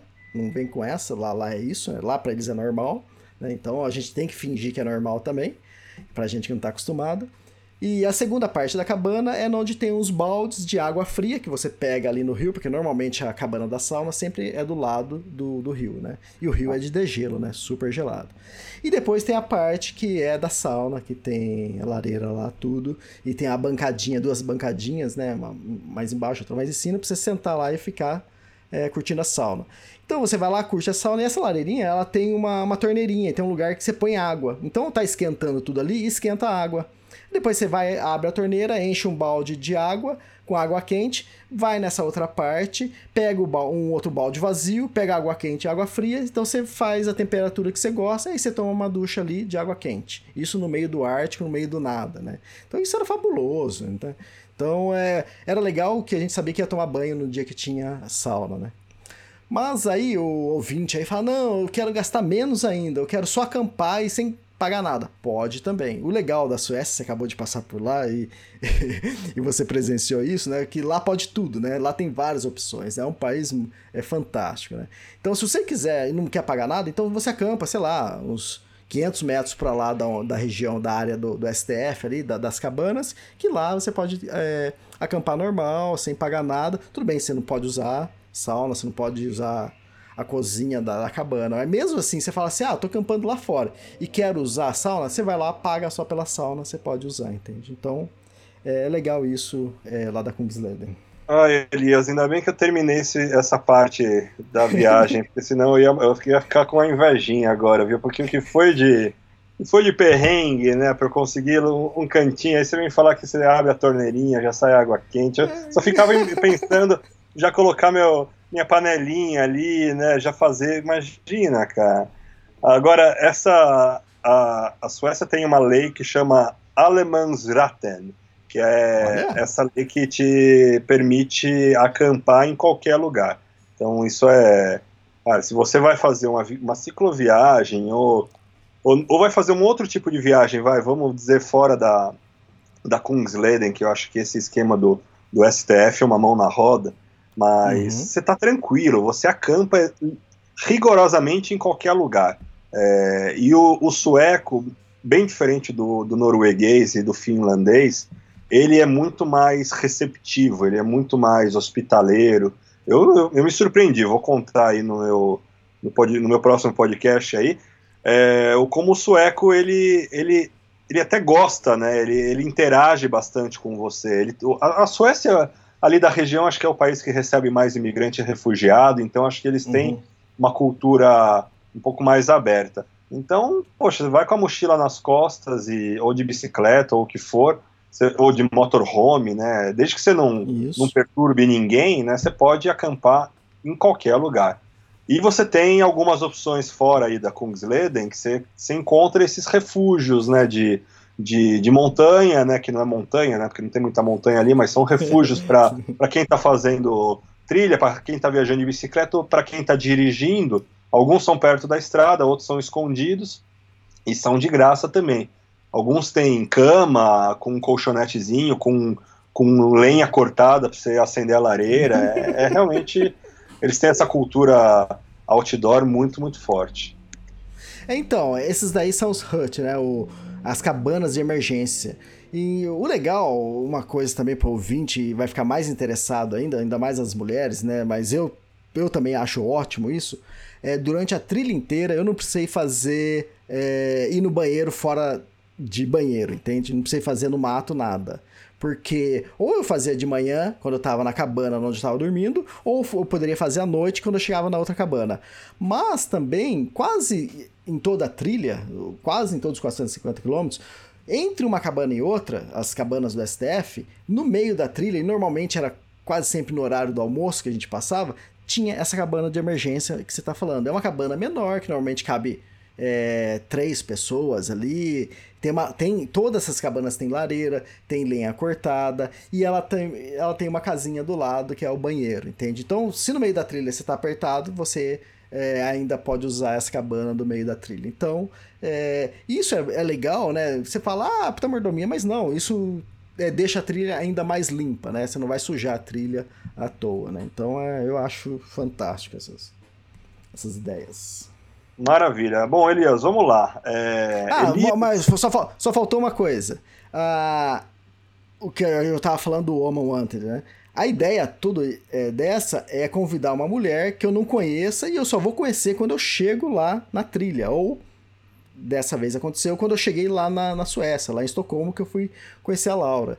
Então, é, a ideia é essa: você fazer uma viagem com uma pessoa diferente. Essa ideia eu tirei quando eu estava lendo o livro Uma Caminhada na Floresta, que ele estava caminhando com, com o amigo dele. Eu falei, porra, que legal, cara, e se eu convidasse alguém também? Então a ideia é essa mesmo, entende? Você ir com uma pessoa diferente, uma pessoa que você não conhece, né? Então, e ver como que vai reagir, né? Duas pessoas estranhas é, percorrendo uma trilha. É lógico que, que tem a, é, as partes mais difíceis, tem o relacionamento e é aquele negócio.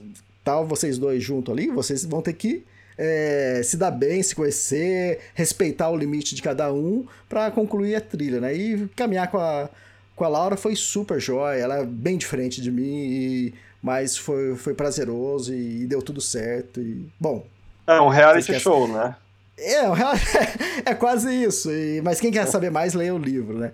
E depois eu também eu fui para Rock Mountains, aí eu escolhi outra mulher, fiz a mesma campanha, também apareceu é, um pouco mais de 100 pessoas, mais de 100 mulheres é, querendo participar. E, e, também foi com uma mulher diferente. Eu também conheci só quando chegou lá na trilha, lá, lá no Canadá. Então eu acho que isso que, que é o interessante também de cada livro que eu lanço, que você vai ter é, experiência, vai conhecer uma, uma personagem diferente, entende? Agora o que vai acontecer aí entre os dois, aí vocês lêem o livro.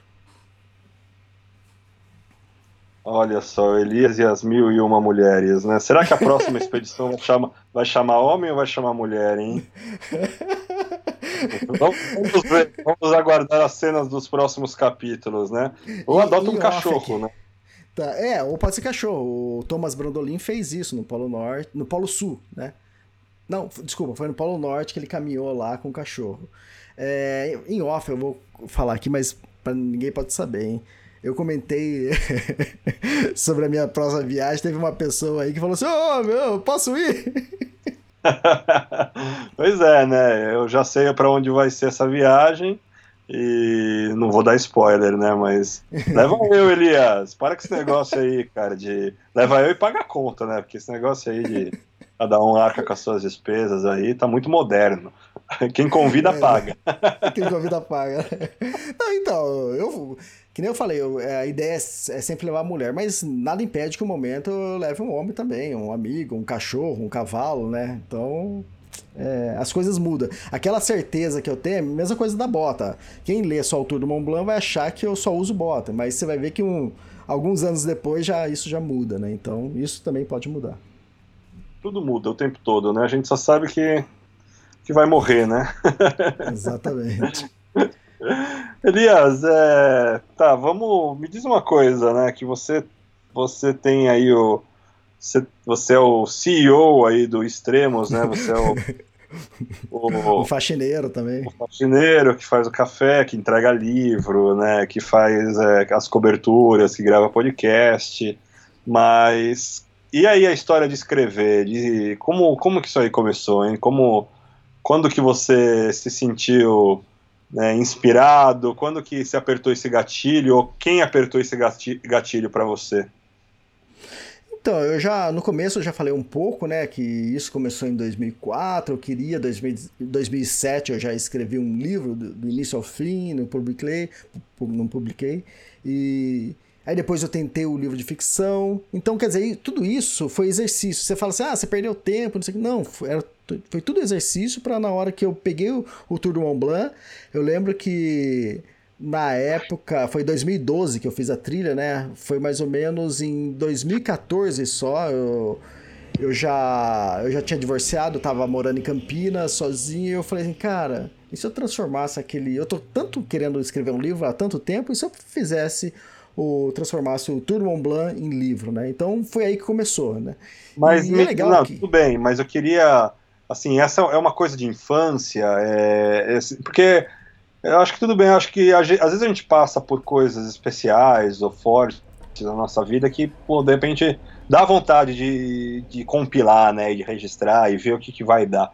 Mas a, a história, escrever um livro, para muita gente nasce, né, como um objetivo de vida, né, que é ou porque uhum. gosta muito de escrever. Como que foi, como que é essa sua relação com, com, com, com a literatura, né, com ler, com escrever, vem, vem da onde? vem, vem de pequeno? Teve algum, uh, alguma inspiração assim que você pode que você pode citar que te, que te, que te deu esse clique? Então, é, é legal você falar isso que desde criança, cara, é, em casa a gente não tinha televisão, né? Então a diversão, é, quando a gente queria sair do nosso mundo, né, viajar para outro mundo, era só é, através de livros, né? Por isso que então... você tem então sete irmãos, né? é, sou eu e mais seis, né? Então, e é legal, esse negócio de ter vários, é, bastante irmãos, né? É, no quarto dormia cinco homens, né? Então, eu achava o máximo, eu era o mais novo do, dos homens. E era legal porque você escutava a conversa do que tinha. É, três anos a mais que você, do que tinha cinco, do que tinha dez. Então é, ali era uma escola, entende? Ah, mas agora entendi por que, que você fica com esse negócio de querer levar mulher pra, pra viajar. Ficou vivendo a vida inteira com cinco homens dentro do quarto, né, meu? Tá bom, né? Deixa eu dividir a barraca com a mulher agora, né? Era um refúgio, meu quarto era um refúgio, né? Tinha duas beliches e eu dormia no chão. Era o, era o caçula, né? Tá explicado. Não vou pegar mais o seu pé agora. Coitado dele. Então, cara, então tinha duas coisas que tiravam, que era a nossa diversão, assim, do de mídia era livros, né? Gibi ou livro, né? E, e, rádio, né? Eu, por que acabou virando podcast, né? Porque o rádio era a nossa diversão. Eu, lembro que a gente escutava rádio, né? Eu lembro que a gente estava acompanhando um campeonato mundial feminino de vôlei, né? E eu lembro que o narrador é, narrando o jogo e não sei o que tem, levantou, Vera Mossa, não sei o que tem, cortou. Cara, eu juro pra você, cara, a gente no quarto é, torcendo, parecia que tava com televisão. A gente era como se a gente, a gente tinha que imaginar o que tava acontecendo, o que o narrador tava falando, né? Então, isso é legal que é, acabou exercitando a nossa mente, né? E a gente torcia dentro do quarto, parecia a Copa do Mundo, a gente gritando, é, pô, não sei o que e eu, o mais novinho, bobinho, eu ia na onda do, do, dos mais adultos, entende? Então, foi, foi o máximo isso, né? E, e ler também. E eu lembro que eu lia gibi e eu lia livros também. Eu li, eu li aquela coleção da Ática lá, Cachorrinho Samba na Floresta, a Escalavela do Diabo, e aí depois eu comecei a ler seleções, né? É, que minha irmã que gostava muito de seleções. Eu comecei a ler seleções, a revistinha, e depois começou a chegar também as seleções de livros, né? Que era aí era um livro grosso de 300 páginas mais ou menos. Que seleções é aquela americana Reader's Digest? E, Digest? É, é, essa mesmo, essa, essa mesmo. mesmo né? e, e, que tem até hoje. Acho que antes de ontem eu comprei uma para minha mãe, né? A revistinha. Né? E eu também leio ela. É, e, e, nesse livro, é, era onde a gente lia coisas assim, você fala assim, cara, que máximo, né? Então, como não tinha televisão, era isso que levava a gente para outro mundo. Então, é, tantas coisas que eu faço no Extremos é tudo inspiração da, das seleções, entende? O anuário que eu, que eu lanço, né? É, tanto é que eu faço uma homenagem, eu coloco, eu sempre, quando eu faço alguma coisa e tem referência, eu gosto de colocar referência, né? É, o anuário é Seleções de Histórias de Aventura, o subtítulo, entende? Então, Seleções é para remeter, para quem souber, é, é, remeter às seleções, né? E então eu acho que a escrita, a leitura sempre fez parte da minha vida, né? Então depois, quando, quando adulto, continuei lendo, sempre, sempre li, né? Sempre fui de ler muito livro. E na escola também. Então acho que depois, para transformar isso, para virar escritor, é, isso foi aos poucos, agora mais, mais próximo, nos últimos 10 anos. Bom, vou te fazer uma perguntinha daquelas que eu acho que não tem resposta, né? Mas vamos lá. Quanto tempo leva para escrever um livro, Elias? eu vou fazer essa pergunta para você daqui a pouco. Se eu escrever, se eu terminar, eu te falo. Tá lá, os dois com... de bengala, né? Da, da Aurora Boreal. Ah, e o livro? Ah, já vai não sair. saiu o livro ainda. Já, já dá o start no cronômetro, já marca o tempo. ah, cara, é. Bom, é que, que nem eu falei, o primeiro livro levou quatro anos, né? Mas, pô, leva quatro anos para escrever um livro? Não. Eu escrevia um pouco, parava, daqui seis meses eu escrevia de novo, depois de seis meses eu escrevia mais um pouco. Aí no último ano que embalou, entende? Que eu falei, não, eu quero lançar, eu preciso terminar isso, e aí eu peguei mais firme e o livro é. O livro, na verdade, é um grande quebra-cabeça, né? É porque você acabou de fazer. A, você está fazendo né, a sua viagem agora. E quando você, se um dia você parar e começar a escrever, você vai ver que você começa a fazer uma coisa aqui, outra coisa ali. Aí depois o, o que acontece? Faz 20 anos que eu trabalho com computador. Então, coisas de arte, eu lembro que eu trabalhava com CorelDRAW, depois eu passei para Adobe, depois eu passei para Photoshop, Illustrator. Então eu já trabalho com isso há muito tempo, né? Então, o... escrever um livro, para mim, não é só escrever o texto, né? É um pouco diferente de um, de um, de um Paulo Coelho da vida, vai. Eu sou quase igual a um Paulo, Coelho. o Paulo Coelho, ele só recebe um milhão de, de adiantamento, né? A editora fala, ó, tá um milhão aqui, daqui um ano eu quero um livro, né? Comigo é quase igual. Tem uma espiga de milhão de milho, assim. Aqui então, faltou um Raul Seixas na sua vida. Né? É, exato, acho que sim. é. E, então, o que acontece? É, Uh, escrever livro para mim não é só o escrever, né? Eu acho muito importante, eu acho legal isso. É, o primeiro livro eu levei quatro anos, o, o livro da Kungsleder eu levei um ano e meio. É, eu estou escrevendo, no momento, estou no sétimo capítulo do livro das Rock Mountains, é, desde o início da escrita mesmo, acho que vai levar um ano e pouco também, tudo. E... Mas é, é que eu faço outras coisas além do escrever, né? É, como eu, eu eu trabalho, eu já lançava livros, né, pelo Extremos, né, já tinha lançado acho que uns seis, oito livros, né, de autores diferentes, dos anuários. É, então eu gosto da, da parte de editoração. Né? E eu também gosto de, de design, então eu também sou capista também. Mas é legal, que eu, eu falei, é um grande quebra-cabeça. Tipo, eu, um ano atrás, eu já tinha capa, quase um ano atrás, acho que uns 10 meses atrás, eu já tinha a capa do meu terceiro livro. Eu já, eu já tinha feito, a, eu fiz a, do Canadá, eu fui em dois anos, né? Fui em 2018, fui em 2019, né? De, logo depois que eu voltei do, do Canadá, eu já criei a capa do, é, desse livro, né? Lógico que pode mudar alguma coisa, mas já é uma referência, entende? Se, se mudar vai ser pouca coisa, se mudar foto, você já tem toda a ideia ali, ali montada do, da fonte de letra do título, do, do nome do, do livro, do subtítulo, que também pode mudar. Mas desde que você tenha uma referência, você já tá meio caminho andado, entende? E às vezes quando você faz uma coisa assim antecipada, quando passa 10 meses depois você vai dar uma olhada, você já tem uma visão mais ampla, né? Então você já sabe, ó, tem que melhorar aqui, tem que fazer isso, então. E para escrever também é assim, né? Eu, eu não sento, né? Eu não eu não sou aquele escritor igual, sei lá, Paulo Coelho ou outro, outro escritor qualquer que só faz isso, né? Eu tenho outras tarefas também, eu tenho extremos, tem outras coisas que eu outros projetos que eu toco também. Então, é, isso vai é, de pouquinho em pouquinho. Tem semanas que eu escrevo bastante, tem semana que eu escrevo menos, mas é, depois passa uns três meses, você olha o que você já escreveu, você já tem uma noção mais ampla, o que, que você tem que corrigir, o que, que você tem que melhorar, né?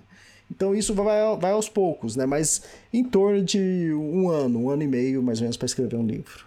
Entendi. E me diz uma coisa, diário de viagem, no papel, no digital, e qual é a importância do, do diário de viagem para a hora que você vai escrever o livro?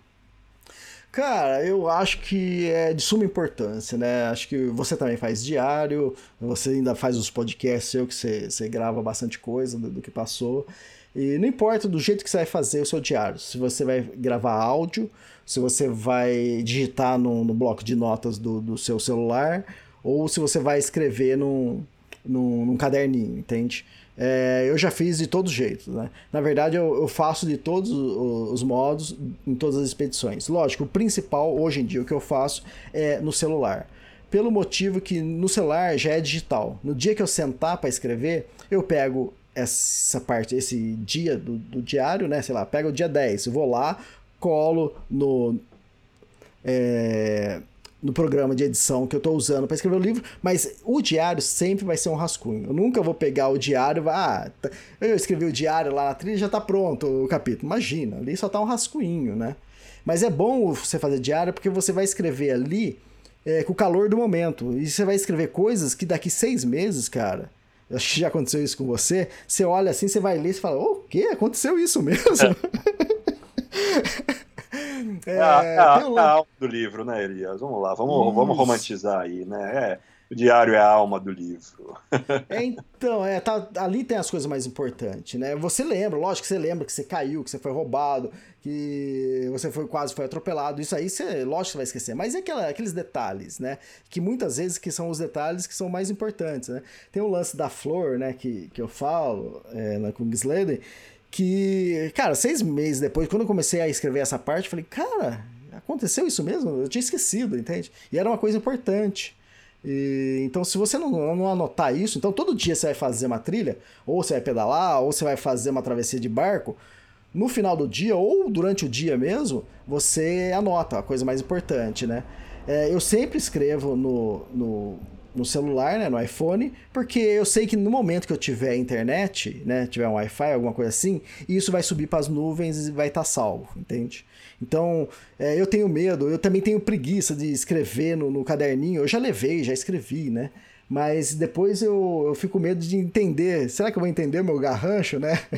Imagina você, depois de pedalar 100 km num dia, ter que escrever e você tem que entender a letra depois. então, é, eu, eu, uso mais é, o celular. É, áudio, às vezes eu gravo coisas, mas é muito pouco áudio no celular. Até na, na filmagem da câmera, da máquina fotográfica, é, às vezes eu gravo coisas. Né? Aconteceu isso lá na Kungsleder, que eu, a mulher falou o nome da ave lá, patarga, patarga. Aí eu falei, quê? Né? E ela falou o outro nome também, né? Eu falei, que nome é isso? Aí eu peguei filmei ela falando e guardei, e depois eu, eu, eu sabia. Então, é, eu uso todos os meios, mas o principal é no celular. E por causa desse lance, na hora que você tem Wi-Fi, tá salvo lá, pode, você pode perder, ser roubado, e que você vai estar tá com, com o texto lá. Só dando exemplo, o que aconteceu na, nas Rock Mountains, teve um trecho lá que o rio quase me levou e eu caí dentro do rio, o rio tava me levando, só que molhou tudo. Eu perdi máquina fotográfica, perdi celular, perdi tudo, né? E Nesse trecho, era um trecho que eu estava três dias ou quatro, quatro dias caminhando. Então, todo o resto da viagem, os quase 30 dias da viagem, já estava salvo nas nuvens. Esses quatro dias não estava salvo. Então, eu falei, cara, eu vou perder quatro dias de diário. Mas não tem problema, porque esses quatro dias estão muito, muito fresco ainda na cabeça, entende?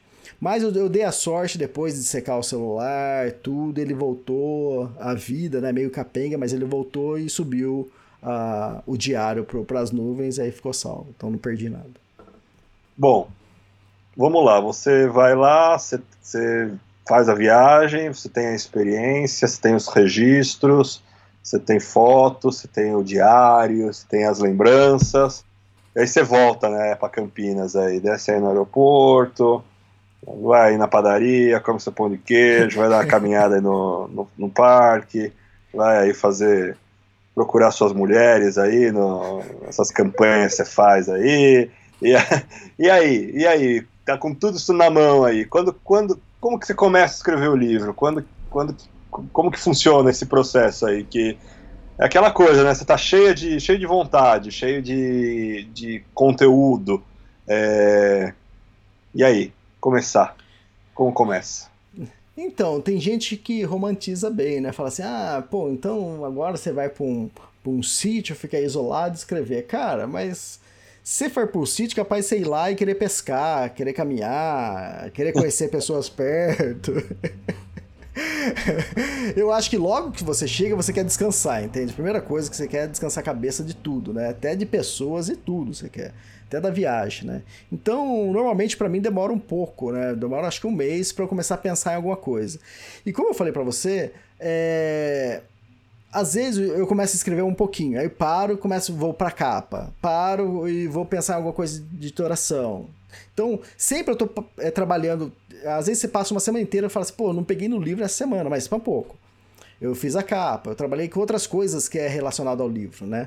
É, então não está totalmente parado. E são coisas que lá na frente isso vai contar. Você fala, opa, isso aqui já está pronto, já tinha feito. Então, na verdade, são válvulas de escape de escrever. Porque às vezes você começa a se pressionar, fala, não, eu tenho que escrever, eu tenho que escrever.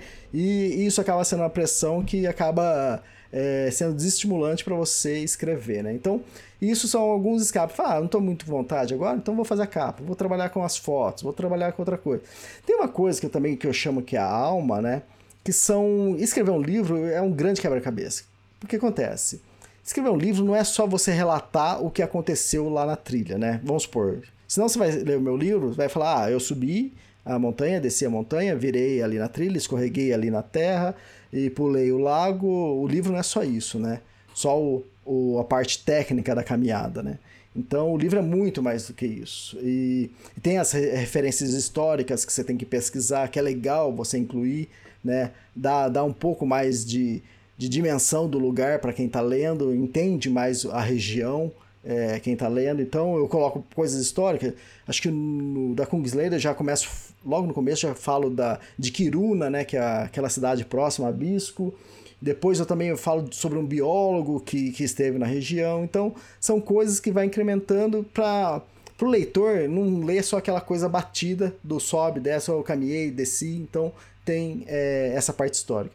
E também tem a parte de reflexão, né? as reflexões que você tem na trilha, é, que eu anoto sempre, é, que isso está no diário, são reflexões que você é, que geram depois no momento que você está escrevendo, você começa a ter ideias, ah, vou desenvolver essa ideia, sei lá, sobre medo, né, sobre é, resiliência, alguma coisa assim. Então, são essa parte de reflexões, de um pouco de filosofia que você acaba é, colocando no livro. Eu acho que escrever livro tem esses três pilares, né? Que é a parte mais técnica da caminhada, tem a parte histórica e tem a parte de reflexões de filosofia, né? Então, o que difere um livro para o outro é que tem gente que gosta de escrever mais de histórias, de contar a história do local e falar menos da sua própria aventura e menos de filosofia. Tem gente que já escreve um livro mais voltado para filosofia e reflexão. Então, o que difere um livro do outro é, é é alterar esses, é, esses três pilares, entende?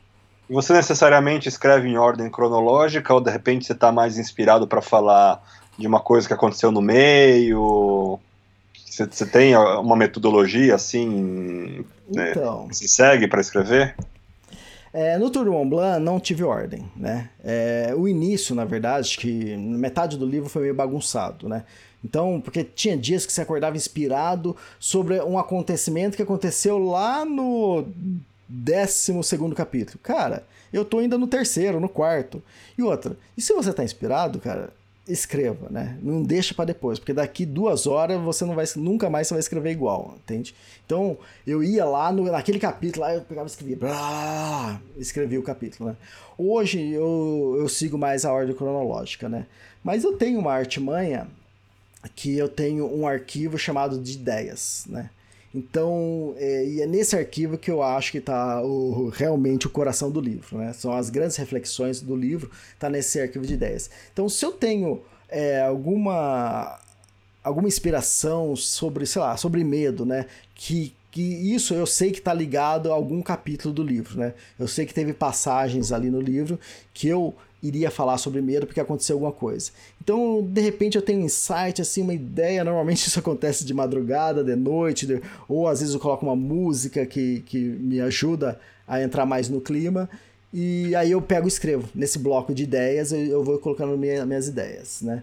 Só para você ter uma noção, é... eu estou no sétimo capítulo do meu livro, isso eu estou escrevendo a ordem cronológica certinho. E a intenção, a partir do, do livro da Kungsleder, é escrever sempre em ordem cronológica. Mas a minha, meu arquivo ali de ideias, eu tenho hoje em torno de, acho que, quase 20 páginas de texto dentro ali de ideias. então tem muita coisa ali que, que, que, eu posso usar durante o livro, entende? Então na hora que chegar o momento ideal, eu pego aquela ideia e desenvolvo é, no capítulo que eu estiver escrevendo. Entendi.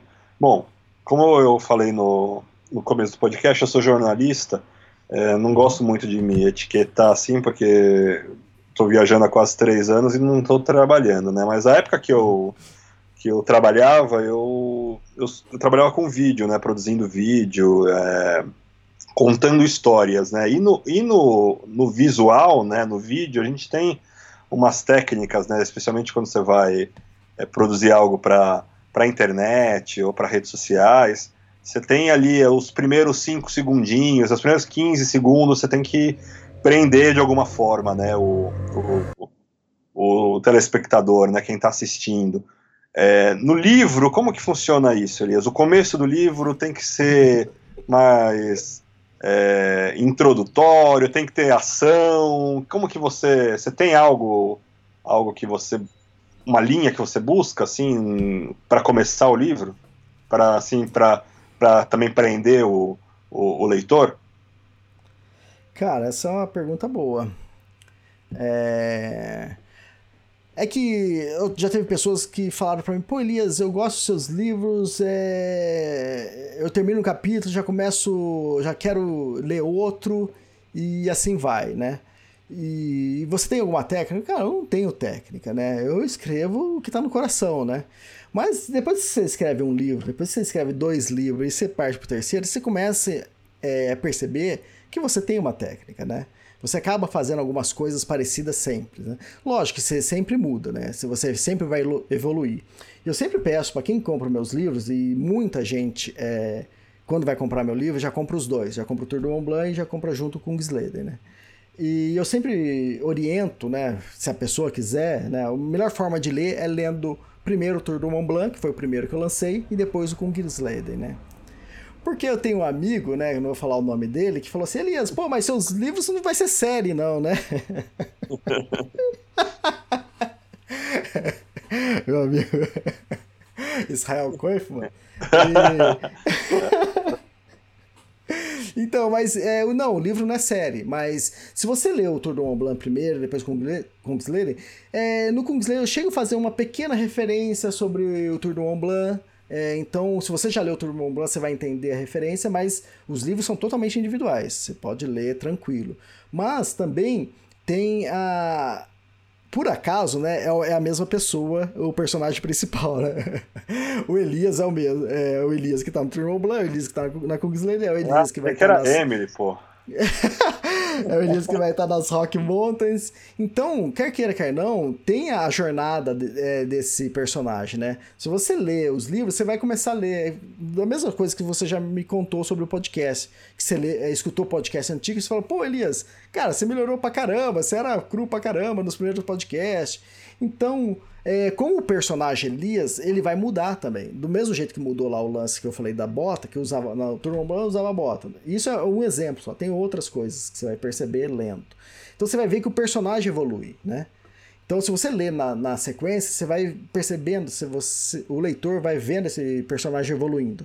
E, fora isso, também muitas pessoas, você foi uma delas, que falou assim: pô, é, adorei o Tour Blanc, fantástico, a Emily, demais o encontro, lá, blá, blá. E depois você fala assim, cara, mas o Kungsleden achei que você melhorou sua escrita, né? Então, tem essa também, porque é natural a gente ir aprendendo e evoluindo, né? E vai acontecer isso com você no dia que você sentar para escrever um livro, dois livros, três livros, quatro livros, vai acontecer a mesma coisa, né? Então a gente vai evoluindo. Então, quem lê na sequência Quem lê na sequência vai ver tanto a evolução do personagem, vai ver tanto a evolução do, do escritor. Então, é isso é interessante. Agora você me perguntou sobre o primeiro capítulo, né? E é o seguinte, é, tem várias formas de escrever livro. Né? Teve a, a Marina, que escreveu o livro do, do Carlos Santalena, que ela escreveu é, no mesmo capítulo, metade do, de cada capítulo era o Carlos Santelena numa fase da vida dele. Uma era na, no momento atual, que ele estava indo escalar o Everest, e o outro era na, na fase da infância. Então, o que acontece? As duas histórias vão caminhando junto. No mesmo capítulo, em cada capítulo, as duas histórias vão caminhando junto. E chega no momento que, a, que esse tempo é, eles se encontram. Um pouquinho antes de terminar o livro, um pouquinho antes dele ir atacar o cume. Então isso eu achei fantástico a forma que ela fez, né? Então tem várias formas de, de começar um livro, né?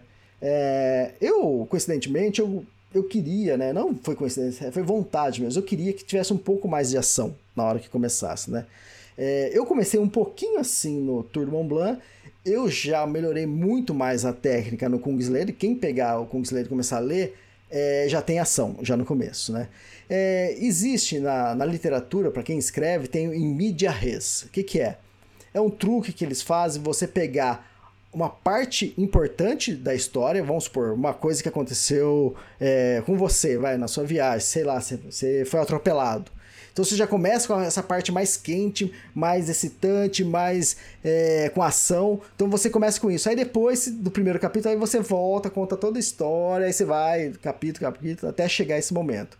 Então aquele primeiro capítulo foi em mídia res, é isso, no meio do, é, do fato, no meio do acontecimento, né? Então, mas não, não é isso que eu faço também. É, o meu vem mais da. É, do cinema. A minha ideia foi trazer uma coisa do cinema para a literatura, que é o plano sequência. Né? Tem alguns filmes, não sei se o Clube da Luta é assim, se tem algum do 007 que é assim. O que é o plano sequência? É você começar, normalmente esse plano sequência acontece no início do filme. É você começar o filme numa ação, uma coisa quente. Acho que um, um, exemplo recente acho que é o Birdman, né? Isso, exatamente. O Birdman foi, foi é praticamente tudo um plano de sequência.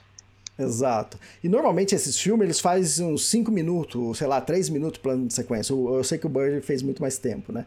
Mas normalmente eles fazem os 5 minutos primeiro, que é para dar ação, e o plano de sequência é com uma câmera só sem corte de tudo acontecendo. Então, é, então dá muita ação. E eu quis trazer isso para o livro.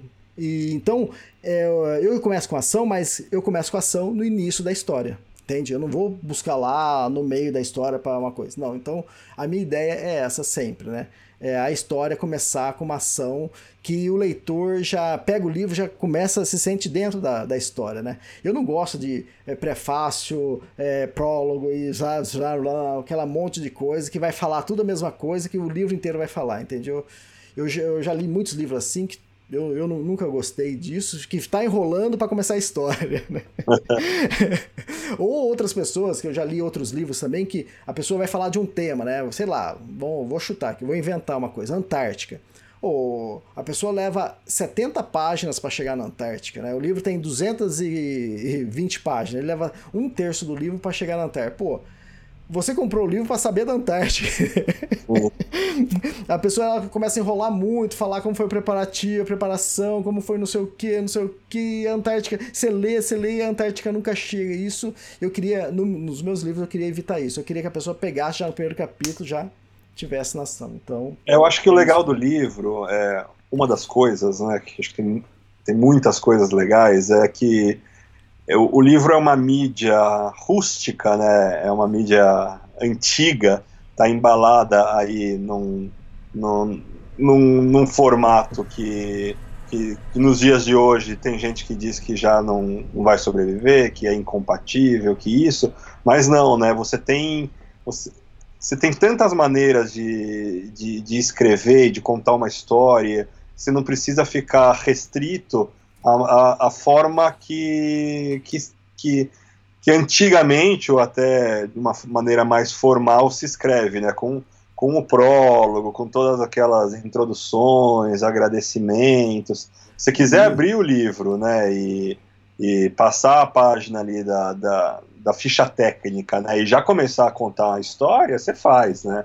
É, então você não precisa se prender é, a alguma, algum tipo de tradição, ou não, você faz do jeito que, que você achar que tem que fazer.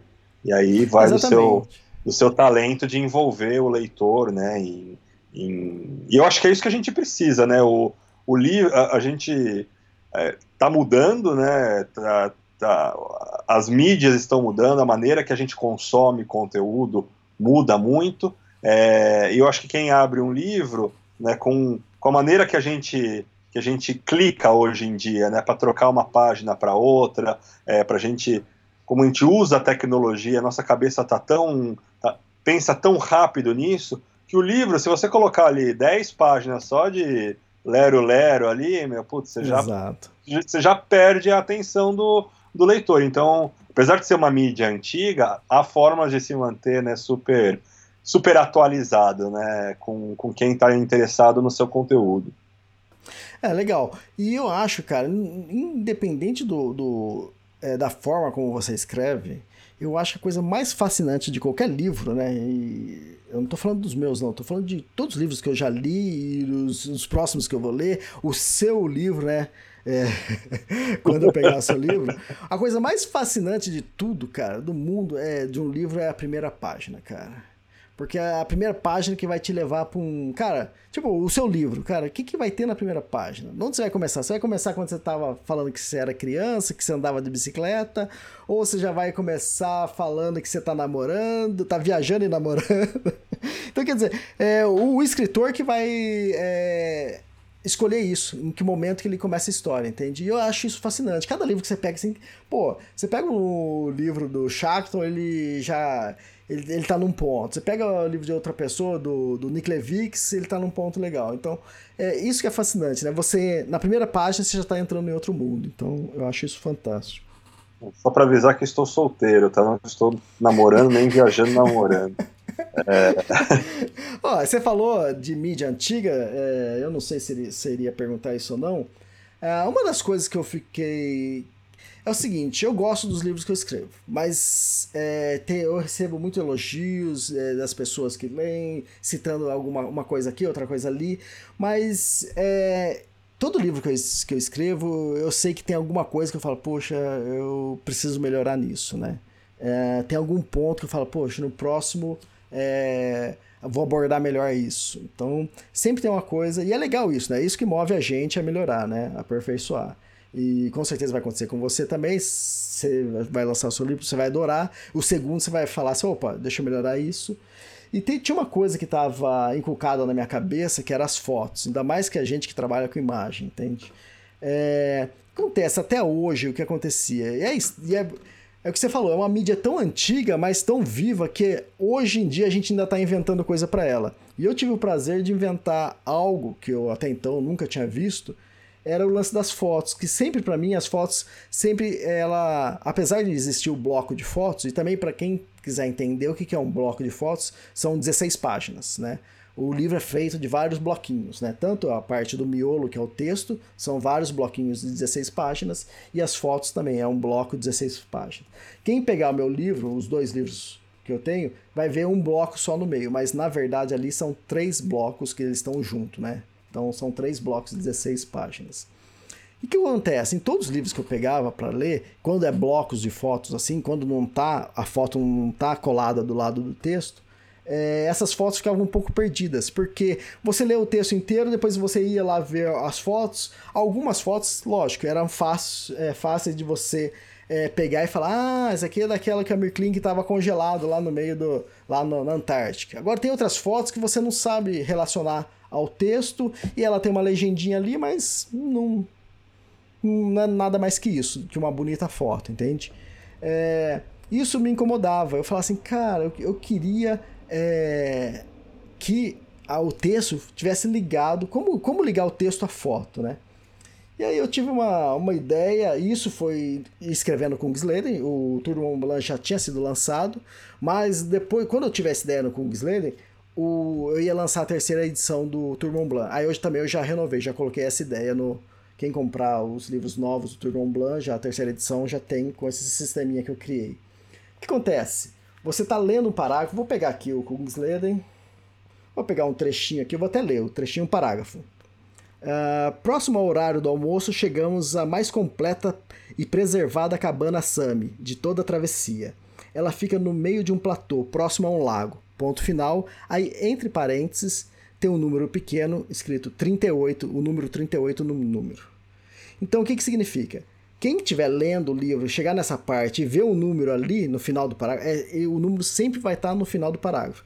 Às vezes o parágrafo pode ser grande e o assunto da foto pode estar mais no começo do parágrafo, mas não, esse número sempre vai estar no final e eu vou explicar por que eu escolhi colocar no final do parágrafo. Então tá ali o número 38. Eu vou lá no bloco de fotos. Toda a foto ela tem um título e um subtítulo. No começo do subtítulo tem o número é, da sequencial da foto. Então eu vou aqui, achei aqui já, é, número 38, o título é A Cabana Sami. E o subtítulo, Laura conferindo o interior da cabana. Aí depois termina, página 196. O que acontece? Se você está lendo o livro, esse parágrafo liga aquela foto.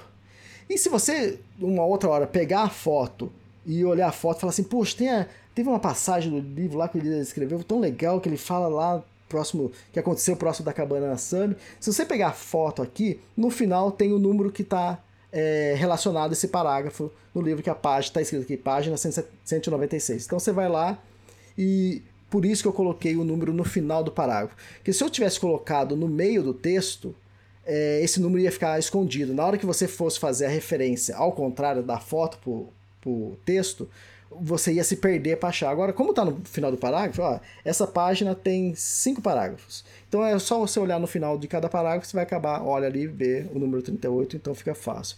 Então foi uma forma que eu criei de você, a pessoa que está lendo, é saber é, qual foto é, que está relacionada. E também, como ela está lendo ali, eu estou explicando, ela vai lá ver a foto, ela vai ter uma dimensão melhor, ela vai ter uma visão melhor do que do que ela leu, entende? Então... Eu vou usar esse tema para fazer um gancho para o próximo assunto, que eu acho que é, com a internet, né, a gente quebrou um pouco aquele monopólio das grandes editoras que faziam que, com que você tivesse que se enquadrar e ficar ali meio que seguir uma cartilha, né? Ah, você tem que escrever um livro, você tem que fazer o seguinte, você tem que fazer o prólogo, você tem que fazer a introdução, Isso. você tem que agradecer Isso. a sua mãe, o vizinho, não sei o quê.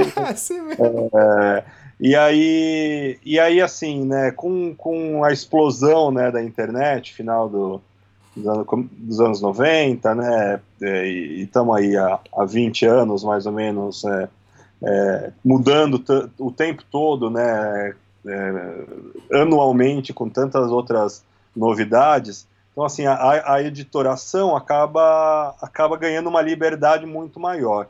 E, e eu acho que o livro está sendo reinventado e, e muito longe de, de perder força e de, e de se extinguir, como muitos previam né, no, no, no começo da era digital.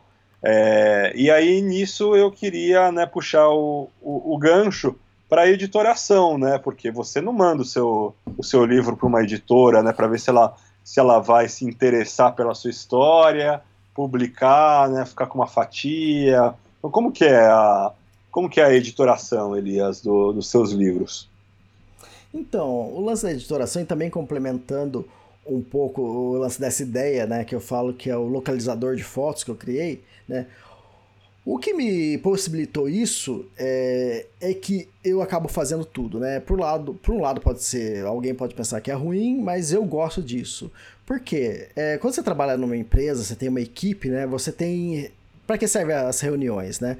É para você, para todo mundo se conversar e ver, se interagir e ter uma simbiose melhor e um entender o trabalho do outro e ver que o, o um precisa é, para melhorar a sua parte, entende? Então, por isso nas empresas tem muitas reuniões. Essas reuniões já são diárias comigo.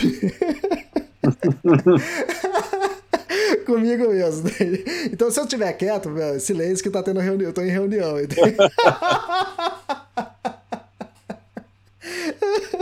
Não, mas é isso, por quê? Precisa reservar a sala, né? É, exatamente. Em qualquer lugar Marcar você vai horário.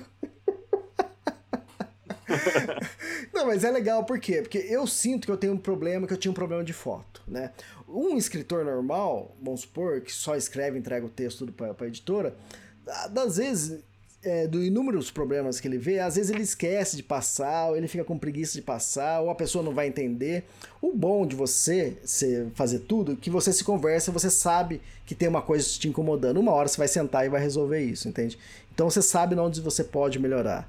E o lance da editoração é essa, eu já fazia editoração antes, né? Então é, eu peguei como base, é, base inicial da minha editoração é, foi, foram os livros da, da Companhia das Letras, que é o livro do Steve Jobs, né?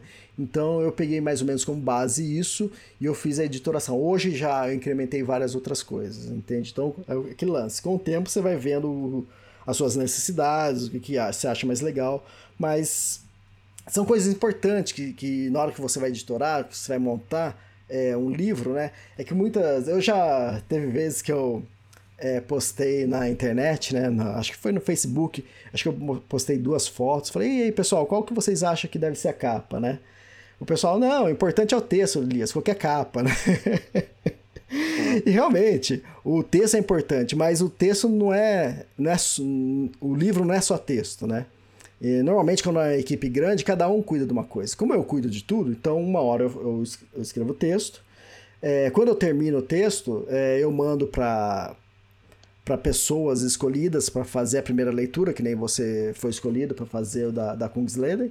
É, nesse momento que eu mando para essas pessoas, eu não posso mais escrever mais nada, porque essas pessoas estão lendo, essas pessoas vão fazer é, suas críticas, suas indicações, então eu não posso mexer. Então eu tenho que esperar esse material voltar para eu ir, que demora normalmente duas semanas, e para eu poder é, reler tudo que as pessoas anotaram e ver o que, que eu preciso, ou o que eu posso, ou o que eu tenho que mudar, entende? Então, enquanto isso, esses tempos eu estou livre. Então eu começo a pensar nas coisas pendentes do livro, entende? Então, o livro para mim não é só o texto, né? O texto eu trabalho, eu me empenho ao máximo, cada livro que eu lanço é o máximo que eu conseguir para aquele texto. Mas eu também tenho que pensar no, é, na capa, eu tenho que pensar na, na contra, no texto da contracapa, da orelha, eu tenho que pensar na editoração, eu tenho que fazer toda a edição de fotos, entende? Essa ideia do localizador de fotos é, é fantástica. Eu achei que, que solucionou todos os problemas em relação é, à foto. Só que a ideia é boa. Só que. É, é, tem copyright isso... ou eu posso usar também se eu escrever um livro? Né? não, não tem copyright, não. E eu quero mais que as pessoas copiem isso mesmo. que é uma ideia interessante. Só que, se você. Na hora que você mandar isso para editora, eles vão, man... vão mandar você para aquele lugar. Porque é um inferno, cara. É um inferno isso. Porque você manda para a editora o texto, só que a editora pega esse texto, vamos supor, naquele parágrafo você falou, ah, foto 8, né? Então, na hora que a pessoa é editora no formato do livro, aquele, é, aquele segundo capítulo, lá no segundo parágrafo que estava escrito 8, é, a foto, a referência, vai ficar lá no bloco de fotos. Lá na foto tem que estar tá o número da página. Os dois têm que casar. Então, se a pessoa vai lá e faz a editoração de todas as fotos, coloca, ó, no, na página 196, segundo capítulo lá, é, tem o, a foto número 8. Então, você vai lá na foto, coloca é, a referência. Vamos supor, aí você fala assim: ah, eu preciso fazer uma revisão do livro que alterou isso e aumentou uma página em todo o livro. Você mudou toda, você mudou tudo, entende? Então você bagunçou tudo. Então esse lance de você casar a foto com, com o texto tem que ser a última coisa que já revisou que você nunca vai, mais vai mexer nada, entende? E lógico, eu fazendo, eu, eu teve alterações, eu tive que mudar tudo, mas era mais trabalho para mim, entende? Mas eu sabia que o resultado final ia ser, ia ser bom, entende? Mas eu camelei muito, eu sofri muito por isso, entende? Entendi. É... Me diz uma coisa, Elias.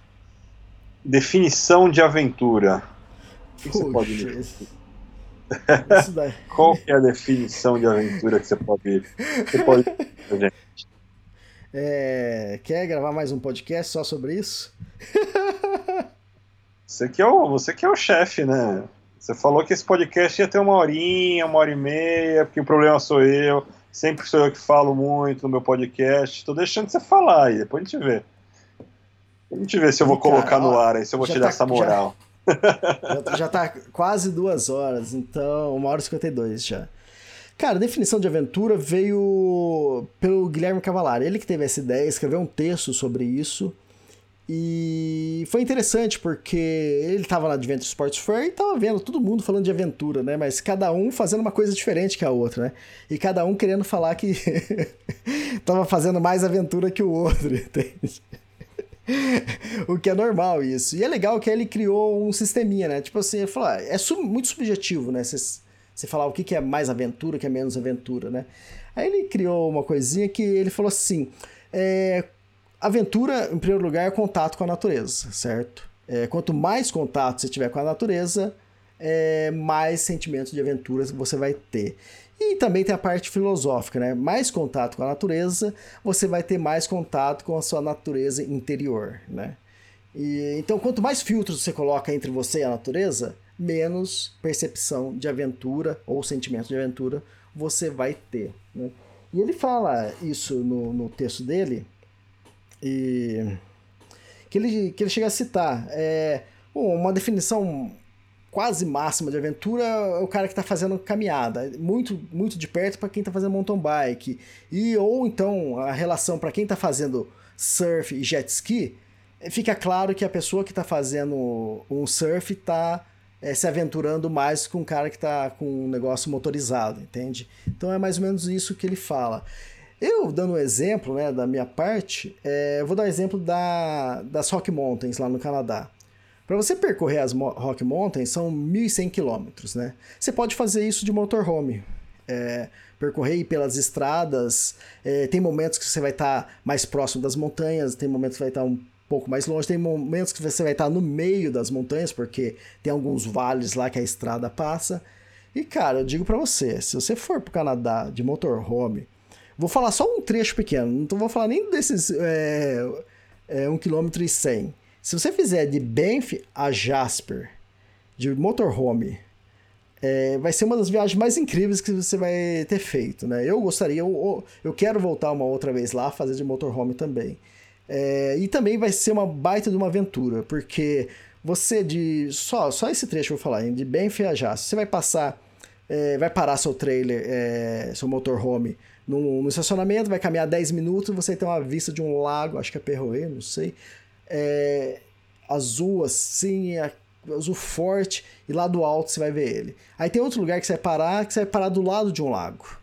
Aí depois você vai parar do lado de uma cachoeira. Aí depois tem outro lugar que você para, você paga lá o ticket lá para fazer um passeio, você entra no ônibus especial, esse ônibus vai subir um glaciar e vai até lá o meio do glaciar, né? Isso o ônibus uhum. sobe no meio do gelo. Aí depois tem outro lugar mais para frente que tem tipo, sabe aquelas pontes de vidro que é transparente, que você vê o abismo lá embaixo? Então você é. faz uma parada ali também. E com certeza nesse trecho, em algum momento você vai ver algum urso atravessando a pista também ou subindo no morro lateral. Então eu juro pra você, quem fizer essa, e é uma dica também, quem quiser fazer, não precisa fazer nem de motorhome a, a Rock Mountains inteira. Pode fazer esse trecho aí que eu tenho certeza que vai ser uma aventura incrível, né? Mas aí vamos tirar um, um filtro. Vamos fazer de bicicleta esses 1.100 km. Bom, de motorhome vamos fazer em 7 esses 1.100 quilômetros, vamos fazer em sete dias, bem tranquilo, parando, aproveitando é, bem o lugar. Então vai fazer esses 1.100 quilômetros de motorhome em sete dias. Agora imagina fazendo de bicicleta. 1.100 quilômetros, eu sei que você, Israel, eu sei que você vai fazer isso. você faz isso rápido pra caramba. Mas vamos por 25 dias aí. Vamos por, bem tranquilo, pra você ir devagar, aproveitando, tendo um dia off de descanso. E, cara, você de bicicleta pedalando ali, cara, em maioria, a maior parte do tempo você vai, uh, vai pedalar em asfalto, alguns trechos vai ser de terra, mas é um, uma terra bem batida, boa pra você pedalar. Só que aí, só aí já dá pra ver. Pô, você pedalando, você vai estar tá de vento, com o vento na cara, com a chuva na cara, com a neve na cara. Fica fácil que, tirando esse filtro do motorhome para bicicleta, a bicicleta você vai ter sentimento é, esse contato com a natureza muito maior do que o motorhomes, entende? Eu acho que ficou claro isso, né? Então você vai aproveitar mais, você vai ficar mais tempo exposto aos intempéries do clima, dos bichos. Então eu acho que não tem comparação. Eu acho que tudo é, é válido, até é o que eu falei, até eu gostaria e devo fazer um dia de motorhome. Eu tô é, perturbando meus amigos que não gostam de caminhar muito. Falei, então vamos fazer motorhome que eu vou com vocês. e então, mas é lógico, a percepção de aventura, você indo de bicicleta é muito maior, né?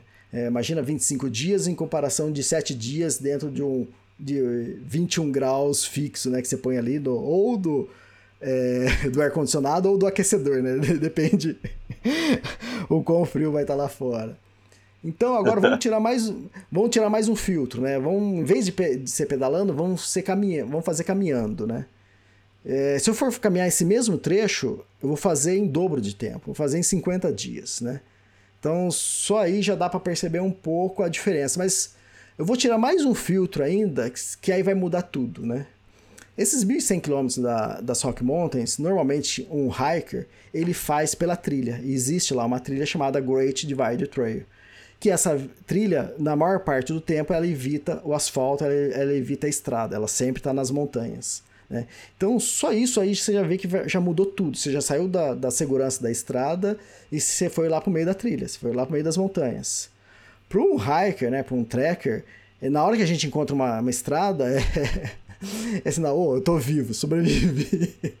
Porque você sabe que pode ser daqui uma hora, quatro horas, dez horas, pode passar um carro, vai te salvar se você estiver em alguma situação de perigo, né? Então, lá no meio da trilha, lá todo dia você vai caminhar, pelo menos foi o que aconteceu comigo, todos os dias eu, eu via pegada de urso, de alce e de puma, né?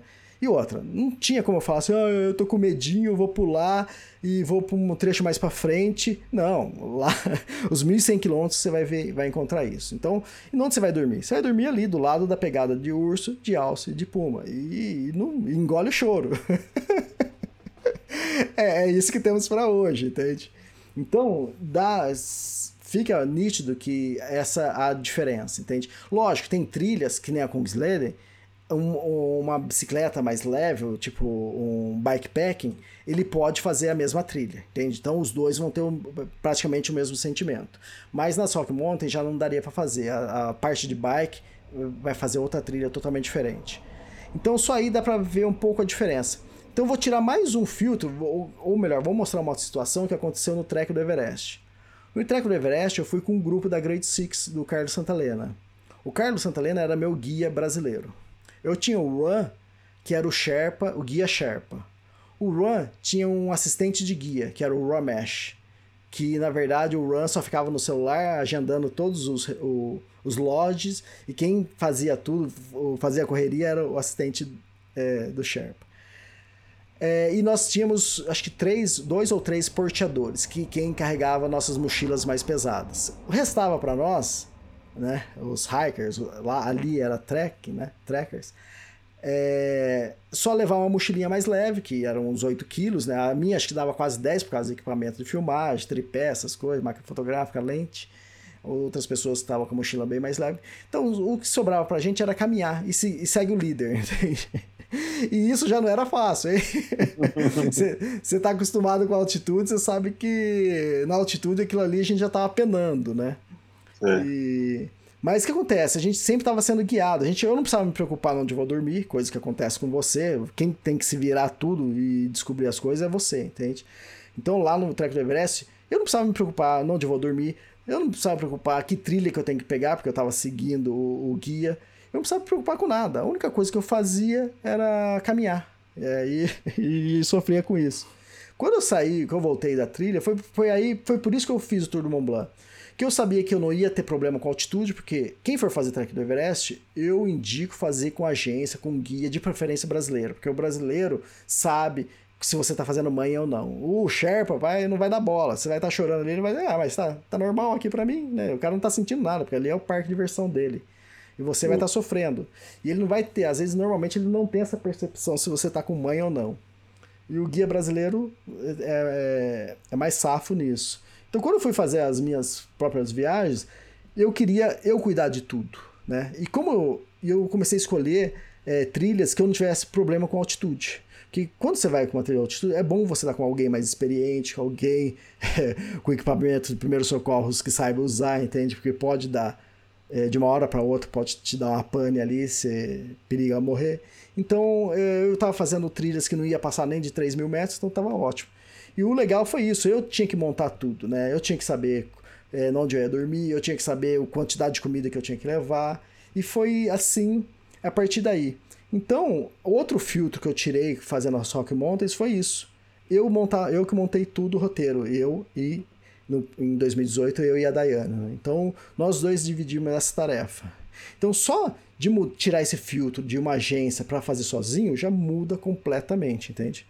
Tipo nas Rock Mountains. Eu que tinha que saber que na Rock Mountains não tem lojinha para você comprar comida no meio da trilha. Eu tinha que saber é, em tais pontos. Depois de 10 dias eu ia descer para uma cidadezinha, e lá naquela cidadezinha ia ter uma caixa que eu mesmo mandei para mim, com comida para mais 10 dias para o próximo ponto. Eu tinha que saber que esse próximo ponto, que tinha 200 e poucos quilômetros, eu iria fazer em 10 dias. Porque se eu fizesse em 15, eu ia passar fome, porque eu só tinha comida para 10. Eu sempre tinha um dia a mais de comida de reserva. Então, você tem que calcular tudo, você que tem que cuidar de tudo, você tem que, você que vai montar a sua barraca, você que vai ter que procurar lugar para montar a barraca. Então, é, isso te é, deixa mais em contato com a natureza, você se sente é, mais proativo, entende? Você não é mais passageiro da história, é você que está comandando, entende? Então, é isso. Quanto mais é, filtro você for passando, sei lá, então você vai fazer essa mesma trilha sozinho, foi o que eu fiz esse ano. É um outro filtro que você está tirando. Quando você está a dois, eu estou escrevendo isso no, no, meu livro, quando você está a dois, você soma a coragem e subtrai o medo, que está em duas pessoas. Quando você está sozinho, é o contrário. Né? Você já não está mais tão corajoso assim, você está mais medroso, né? Sim. Lógico, com o tempo você vai equilibrando isso. Você, você viaja praticamente sozinho, você sabe disso. Passou uma semana, você já é senhor da situação. Lógico, você já não vai ser mais bobo de arriscar tanto né? Do que você poderia se arriscar se tivesse com outra pessoa. Então você vai tomando mais conta. Então esse, essa definição de aventura que o, que o Guilherme é, ele começou a idealizar, né? Foi apenas aquela parte de ideia, de filosofia, que depois eu peguei, cara, isso aqui é a teoria dos filtros, né? Ele falou, pô, o que é a teoria dos filtros? Pô, o que você acabou de criar, a teoria dos filtros. Então isso é um pouco é, subjetivo, né? Você tentar entender o que é aventura. Mas eu acho que com essa teoria dá para um pouquinho a gente saber a diferença de uma coisa e outra, entende? É, eu tenho algo que eu posso só complementar. Eu ano passado foi a minha eu saí de Oslo na Noruega e fui até Tromsø. Foi minha minha primeira experiência né, nessa região. Foi minha, minha primeira experiência na vida com frio de verdade, com com neve, né, né, com todas essas adversidades polares, né, que a gente encontra aí da, da, da Lapônia para cima. E eu não tinha não tinha né, experiência nenhuma não tinha tinha algumas informações tinha muita teoria né e muito despreparo. E eu voltei agora esse ano né saí de de Copenhagen e fui até o Cabo Norte. Foi uma viagem por uma outra região por um outro país mas mais ou menos a mesma região com adversidades parecidas. E o que eu trouxe na minha bagagem né da, da experiência foi isso, né? Eu passei um inverno, é, já, já tinha um, um, inverno na bagagem, né? Aprendi muita coisa, como, como usar roupa, é, equipamento, uma série de coisas que, que, você pode chamar de filtro. Um filtro que eu não que eu que eu, que eu não tinha, exato, é, é, é, uma relação muito parecida com isso, assim, sabe? Então, vamos dizer que eu, eu, eu viajei, é, fiz uma segunda viagem por uma mesma região, mas eu tive uma experiência completamente diferente porque você, você eliminou uma camada aí, né? Então você, você acaba tendo uma, uma, uma experiência muito distinta. Você já era experiente nisso, né? Então só isso já foi é, um filtro que você eliminou, né? Eu lembro que as primeiras vezes que você falava comigo e você o medo da neve que você tinha, né? E lógico, até hoje a gente tem que ter, né? Mas eu lembro que você tinha um medo maior da neve do que você tem hoje, né? Você sabe que se nevar, você não, você não morreu. Né? Você é. não vai morrer. Não, e assim, não é, não é só isso, né? Não é só a experiência que eu tive no, no, no inverno, mas eu acho que a experiência passou um ano e tantas coisas aconteceram, e tantas coisas eu aprendi. E eu sentia ali nessa, nesse retorno à, à Escandinávia, eu sentia que, poxa, estava mais fácil, entre aspas, de conseguir algumas coisas, né, de, de, de conversar com as pessoas, de, de, de conseguir acesso às necessidades que eu tinha, porque você se elimina, eliminou um filtro que você tinha antes, que você já sabe como que as coisas funcionam. É, mas isso é só um exemplo, né? Você pegou aí, eu também durante essa mesma viagem, ou até, ou até lá no centro da Ásia, durante a Pamir, pô, você encontra os, os bicicleteiros, os motoqueiros, uhum. os, os campers, é, gente também andando. tudo na mesma região e tendo na experiências completamente diferentes. Eu acho que acho que cada experiência leva um filtro, né, distinto. Isso. E quando você tira o filtro para uma, me uma mesma experiência, você troca você troca completamente é, a vivência. Exatamente. E outra, e tudo é válido, né? Todo tipo de aventura, todo tipo de viagem é válido, né? Então, só depende o que, você está disposto naquele momento ou como o jeito que você gosta de fazer. O cara que está fazendo a Pamir de, de camper, né? De, de motorhome, ele tá curtindo, cara. Você acha que não? Cara, pô. É, do mesmo jeito que o cara que tá fazendo de moto e você tava fazendo de bicicleta, né? Lógico, é que negócio, cada um tem uma percepção diferente, cada um vai so sofrer as intempéries do tempo de forma diferente. Né? Então, isso que é legal. E cada um vai encontrar o seu jeito de viajar. E sem discriminação nenhuma. É, eu gostaria de fazer um, um, passeio de veleiro, né? Quem, quem não gostaria, né? Imagina, cara, você dentro do veleiro, trabalhando dentro do veleiro e, e fazendo as coisas. Eu acharia o máximo, cara. Então, é, eu tô fazendo trek por enquanto porque é o que eu mais me adapto, entende? É, bicicleta. Eu um barco. Sobe, ou um avião, né? Fazer. Oh, porque, aquela... porque tênis é mais barato. É bem isso, cara. Por que, que eu caminho não velejo? Porque tênis é mais barato que barco. Pô, vai dar uma volta ao mundo de avião, cara. Você vai parando em aeroportos pequenininhos, cara. Pô, eu vejo que tem gente que faz isso. Deve ser o máximo isso, cara. Me leva, me convida, cara. Né?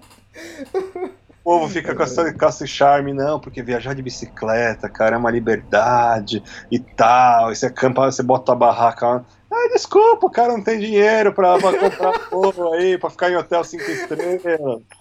Ah, Exato. Cara, e essa reflexão dos do, do filtros, né? É, quem, quem começou com isso foi o, o Guilherme Cavalari, mas eu já tinha esse sentimento, né? Eu sentia que era legal, pô, eu achava o máximo. Eu lá caminhando na Kungslander, que eu tava na parte central, sem saber de nada que ia acontecer, o que ia ter na frente. Cara, e foi ali que eu cunhei a, aquela frase lá: não há liberdade maior que uma mochila das, nas costas, né? Foi exatamente sobre isso, né? Pô, cara, eu posso fazer o que quiser, que eu tô com uma mochila, que eu tenho comida aqui para alguns dias, que pode acontecer qualquer coisa comigo, eu tô bem. É que nem lá na, na, nas Rock Mountains, eu tinha comida para 12 dias. Então a travessia, aquela, aquele trecho tinha.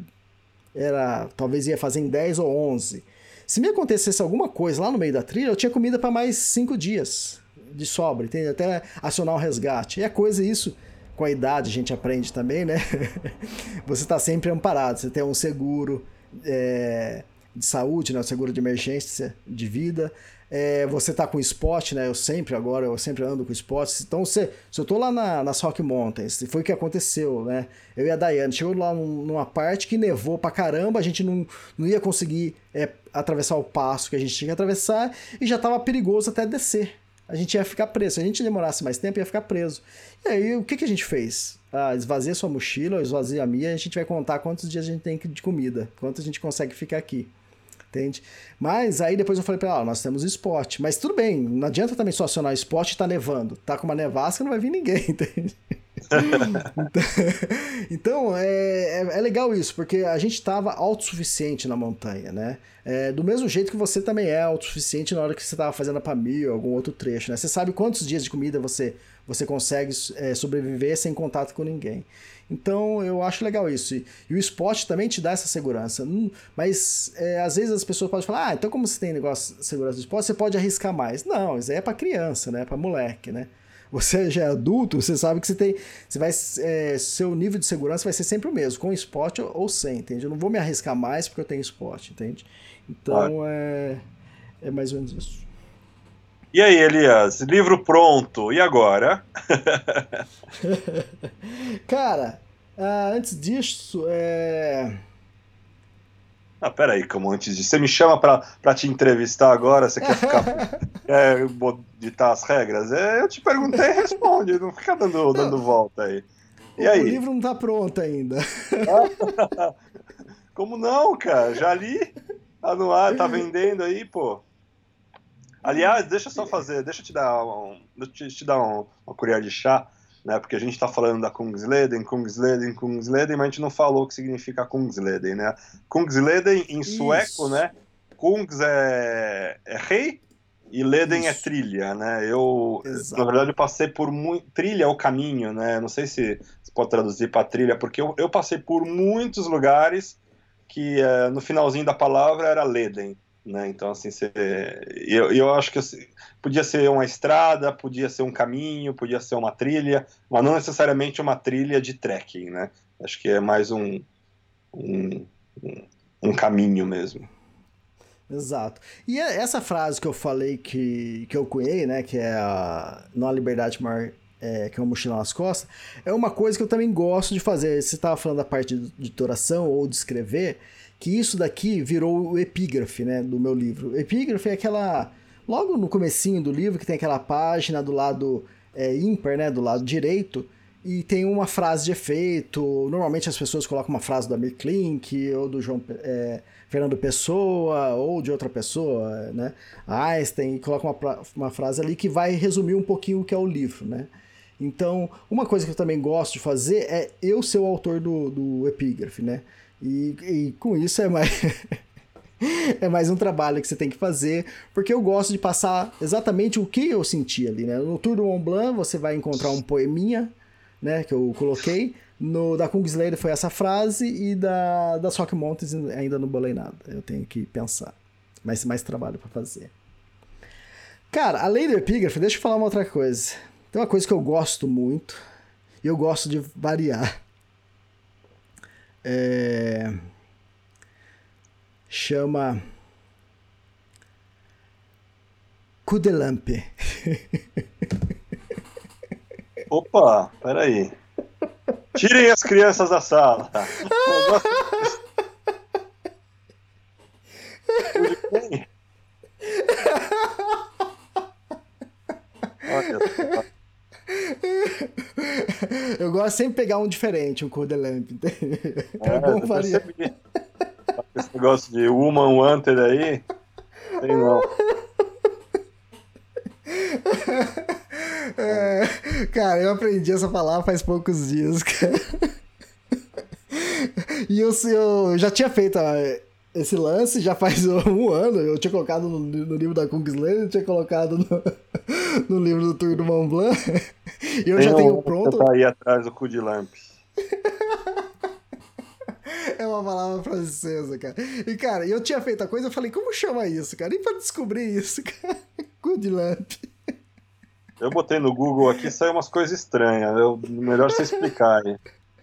É, seria é, o fundo, traduzindo pedaleza, é o fundo da lâmpada, né?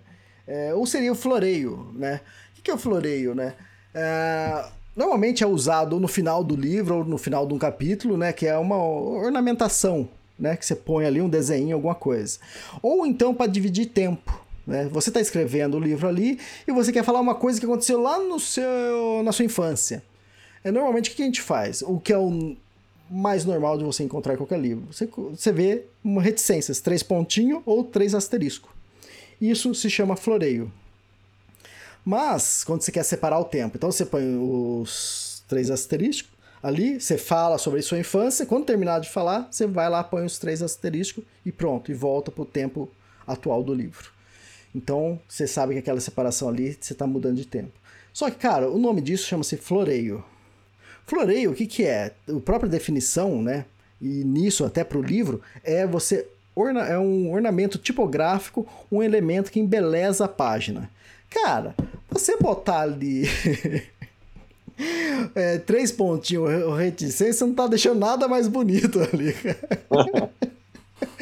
Então, cara, quando eu comecei a escrever o livro, eu falei, cara, eu tava, ó, eu tava fechando o livro da, do Tour Mont Blanc quando eu tivesse ideia. Falei, cara, sabe uma coisa?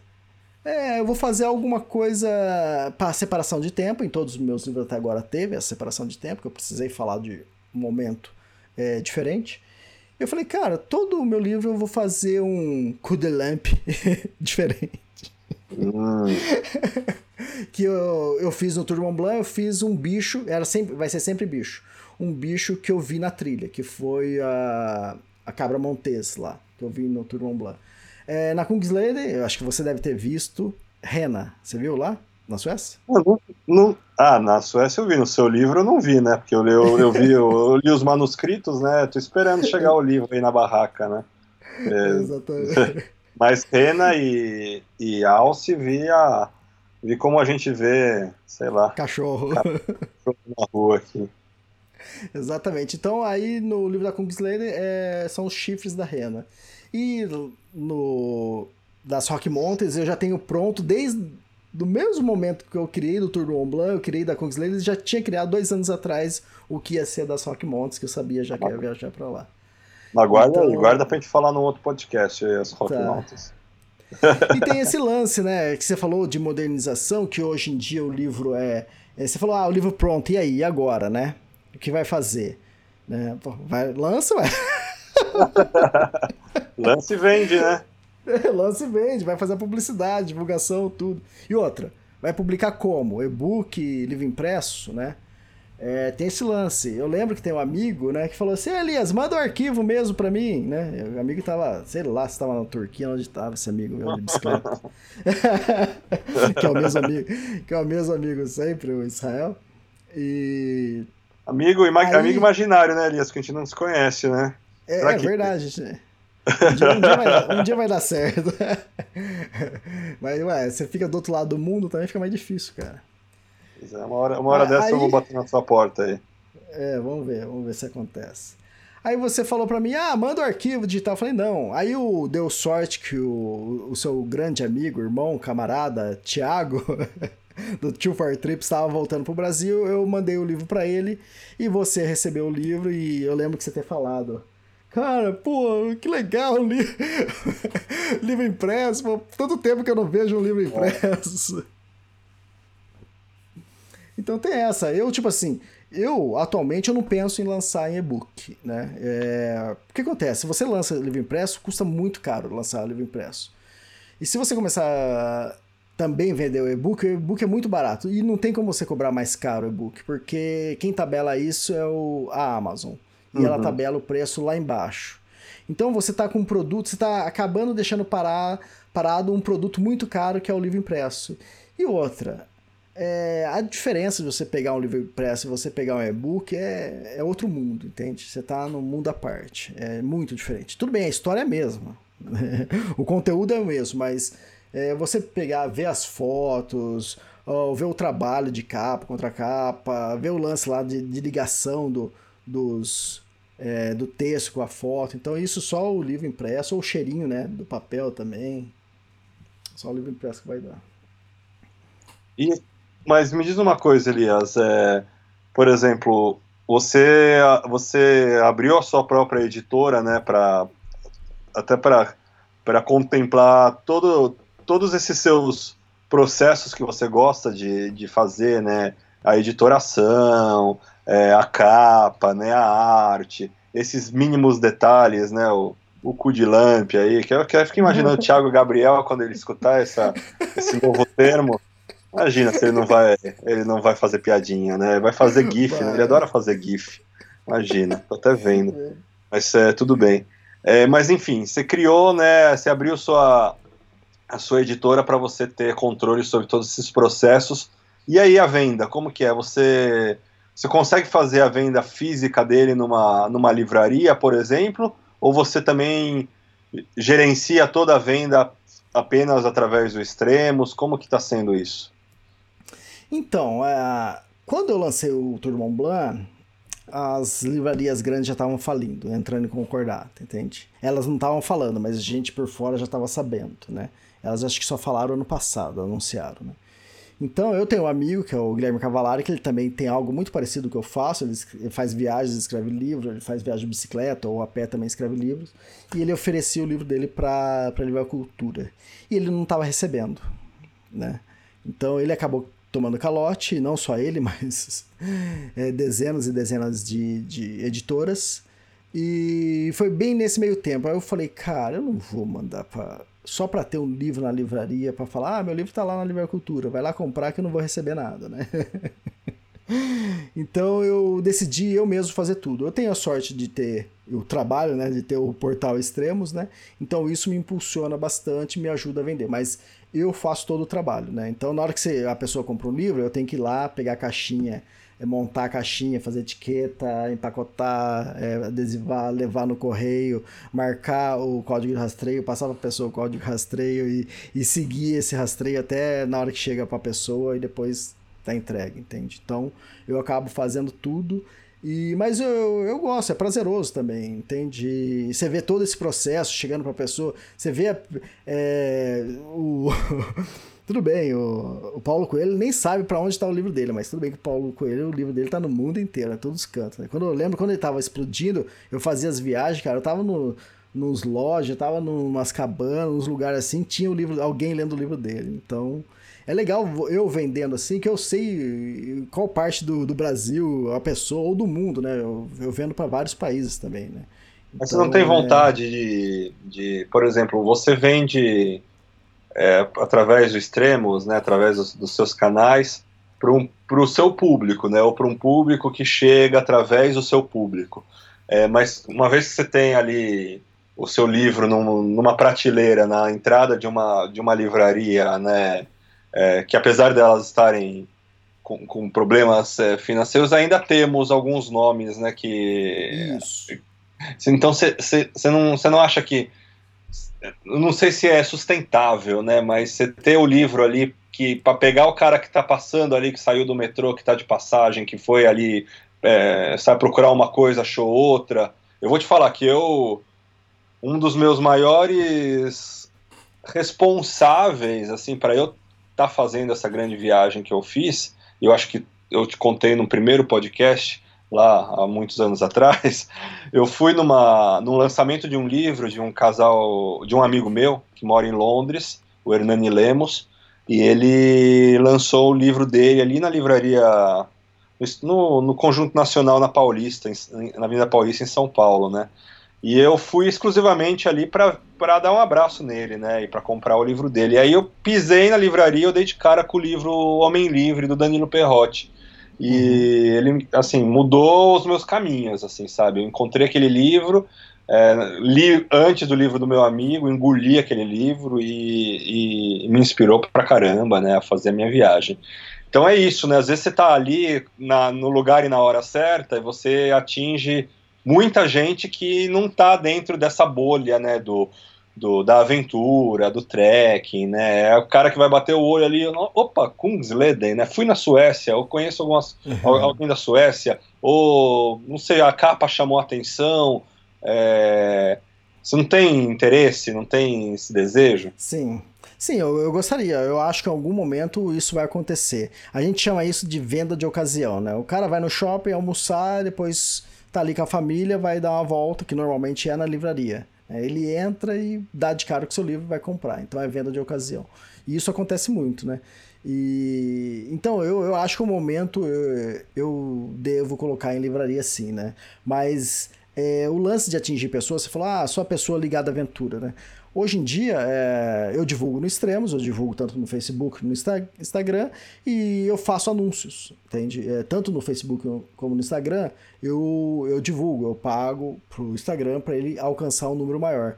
E eu não pego só o cara que gosta de aventura, entende? Então eu coloco ali, eu posso é, colocar o que eu quiser. Quem gosta, sei lá, de tricô, se eu quiser, então eu alcanço essa pessoa. Então eu, eu acabo fazendo uma venda de ocasião, mas também ligada à internet diretamente comigo, entende? Mas, mas eu tenho ideia, assim, um dia de estar tá nas livrarias, sem, sem problema nenhum. E eu acho importante também estar. Tá. Elias, como hoje sou eu que mando nesse negócio aqui, Ixi. o tempo acabou, tá? É... Tá mas, antes da gente encerrar o podcast, eu acionei o pessoal da produção aqui, a equipe grande aqui que a gente, a gente tem aqui trabalhando né, nos bastidores desse podcast especial. E como você acaba né, impactando muitas vidas através do, do trabalho que você faz com, com extremos, com os podcasts, com os livros, né? Eu acho que com a, com a, com a sua simpatia, com a forma natural que você, você, você faz jornalismo, faz conteúdo. É, então eu fui atrás de algumas pessoas que fazem parte da história do Extremos. Eles têm uma, uma mensagenzinha para dar para você aí. Deixa eu, deixa eu dar o play aí. Dá o play aí, pessoal. Aperta aí. Surpresa então hoje? Meu Deus. Ó o do VT. Elias, querido, é a Karina Oliane. Uh, bom, uh, já é sabido, eu sou muito fã do seu trabalho, da cobertura super séria que você faz, do Everest todo ano. A primeira temporada que eu escalei a Face Sul em 2013, todo mundo ficou sabendo por você quando eu cheguei lá no topo. Em 2017, quando eu fiz a Face Norte, não foi diferente. Todas as pessoas da minha família, os meus amigos, todo mundo que eu conheço estava acompanhando pelo Extremos, porque realmente você faz um trabalho espetacular. Obrigada pelo profissionalismo, pela coluna, pelo espaço no Extremos e por ser esse cara que fomenta uh, o turismo de aventura e as expedições no Brasil de uma maneira tão legal e tão profissional. Grande beijo para você. Caramba, cara. Elias Sebastião Luiz. E aí, aqui é o Gumercindo do Ferradura, mas você me conhece pelo meu nome artístico, de Guilherme Cavalari. Bom, o Israel me pediu para mandar um alô para você e fazer uma pergunta. Então, vai lá. Alô, que horas são? ah, não, só zoando, cara, só zoando como sempre. Bom, o que eu quero dizer, o meu recado, é o que eu sempre digo e sempre gravo com você nos podcasts que a gente já fez. Que eu admiro muito o seu trabalho e que eu acho fundamental a existência de um canal como o Extremos. Então, cara, parabéns pelo trabalho sério e não desista, nunca, ok? Mas, é, mas eu tenho uma perguntinha assim. Então é o seguinte, cara, quando é que você vai começar a pedalar, hein, mano? Dá pra ir muito mais longe de bike, viu? Abração! Isso aí foi combinado com você, hein? Brincadeira, vamos ver. Oi, Elias, aqui é o Thiago. E a Flávia do Tio For Trips. Estamos mandando esse áudio para desejar sucesso para você na continuidade desse trabalho bem feito que você faz no Portal Extremos, gravando os podcasts que são muito divertidos, com muita informação boa, que a gente já escuta faz um tempão e também ajudou a gente a começar a nossa viagem. Continua esse cara bacana que dá essas risadas engraçadas no meio do podcast. Um abraço. Abraço, sucesso. Olha o seu irmão aí, cara. Bom minha- dia, boa tarde, boa noite. Quanto tempo que eu não escuto isso? Fiquei com saudade e resolvi falar eu mesma. Elias, um beijão pra você. É a Carol Emboava que tá falando. É, queria te dar os parabéns é, por todos esses podcasts que você tem feito, pelo seu trabalho com extremos, é, por levar informação de qualidade para todo mundo do mundo dos esportes. É, é incrível o trabalho que você faz.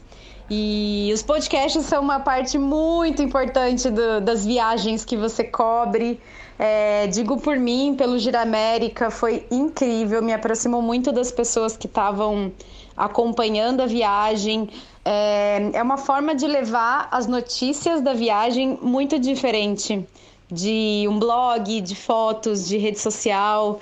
É incrível. Além do que, é o divã do Elias, né? a gente conta os problemas, conta as felicidades, é, sai do, do podcast até mais leve. Acho que todo mundo sente isso também quando grava com você. É isso, Elias. Um beijão. Espero que seu trabalho continue por muitos e muitos anos, trazendo muita informação pra gente. Beijo grande. Doutor Elias Luiz, doutor Elias Luiz. Esqueci garimpou longe. Bom dia, boa tarde, boa noite, Elias Luiz. Aqui é a Rose Edman que está falando. Eu quero te dar os parabéns pelo seu trabalho e agradecer por todos os podcasts que a gente gravou. Foram sempre muito importantes para mim, me ajudaram, me deram força. E a única coisa que eu posso desejar, tanto para mim quanto para você, é que a gente ainda tenha muitas e muitas e muitas aventuras para dividir por aí. Um beijo. Ah, que legal, cara. Fala Elias, aqui quem tá falando é Guilherme Abade da Esporte Brasil. Te mando essa mensagem para parabenizá-lo pelo excelente trabalho que você vem realizando à frente do Portal Extremos. Quando eu entrei para a Globostar do Brasil, eh, sendo responsável pelo marketing da marca Esporte, o Extremos foi a primeira grande referência que eu tive.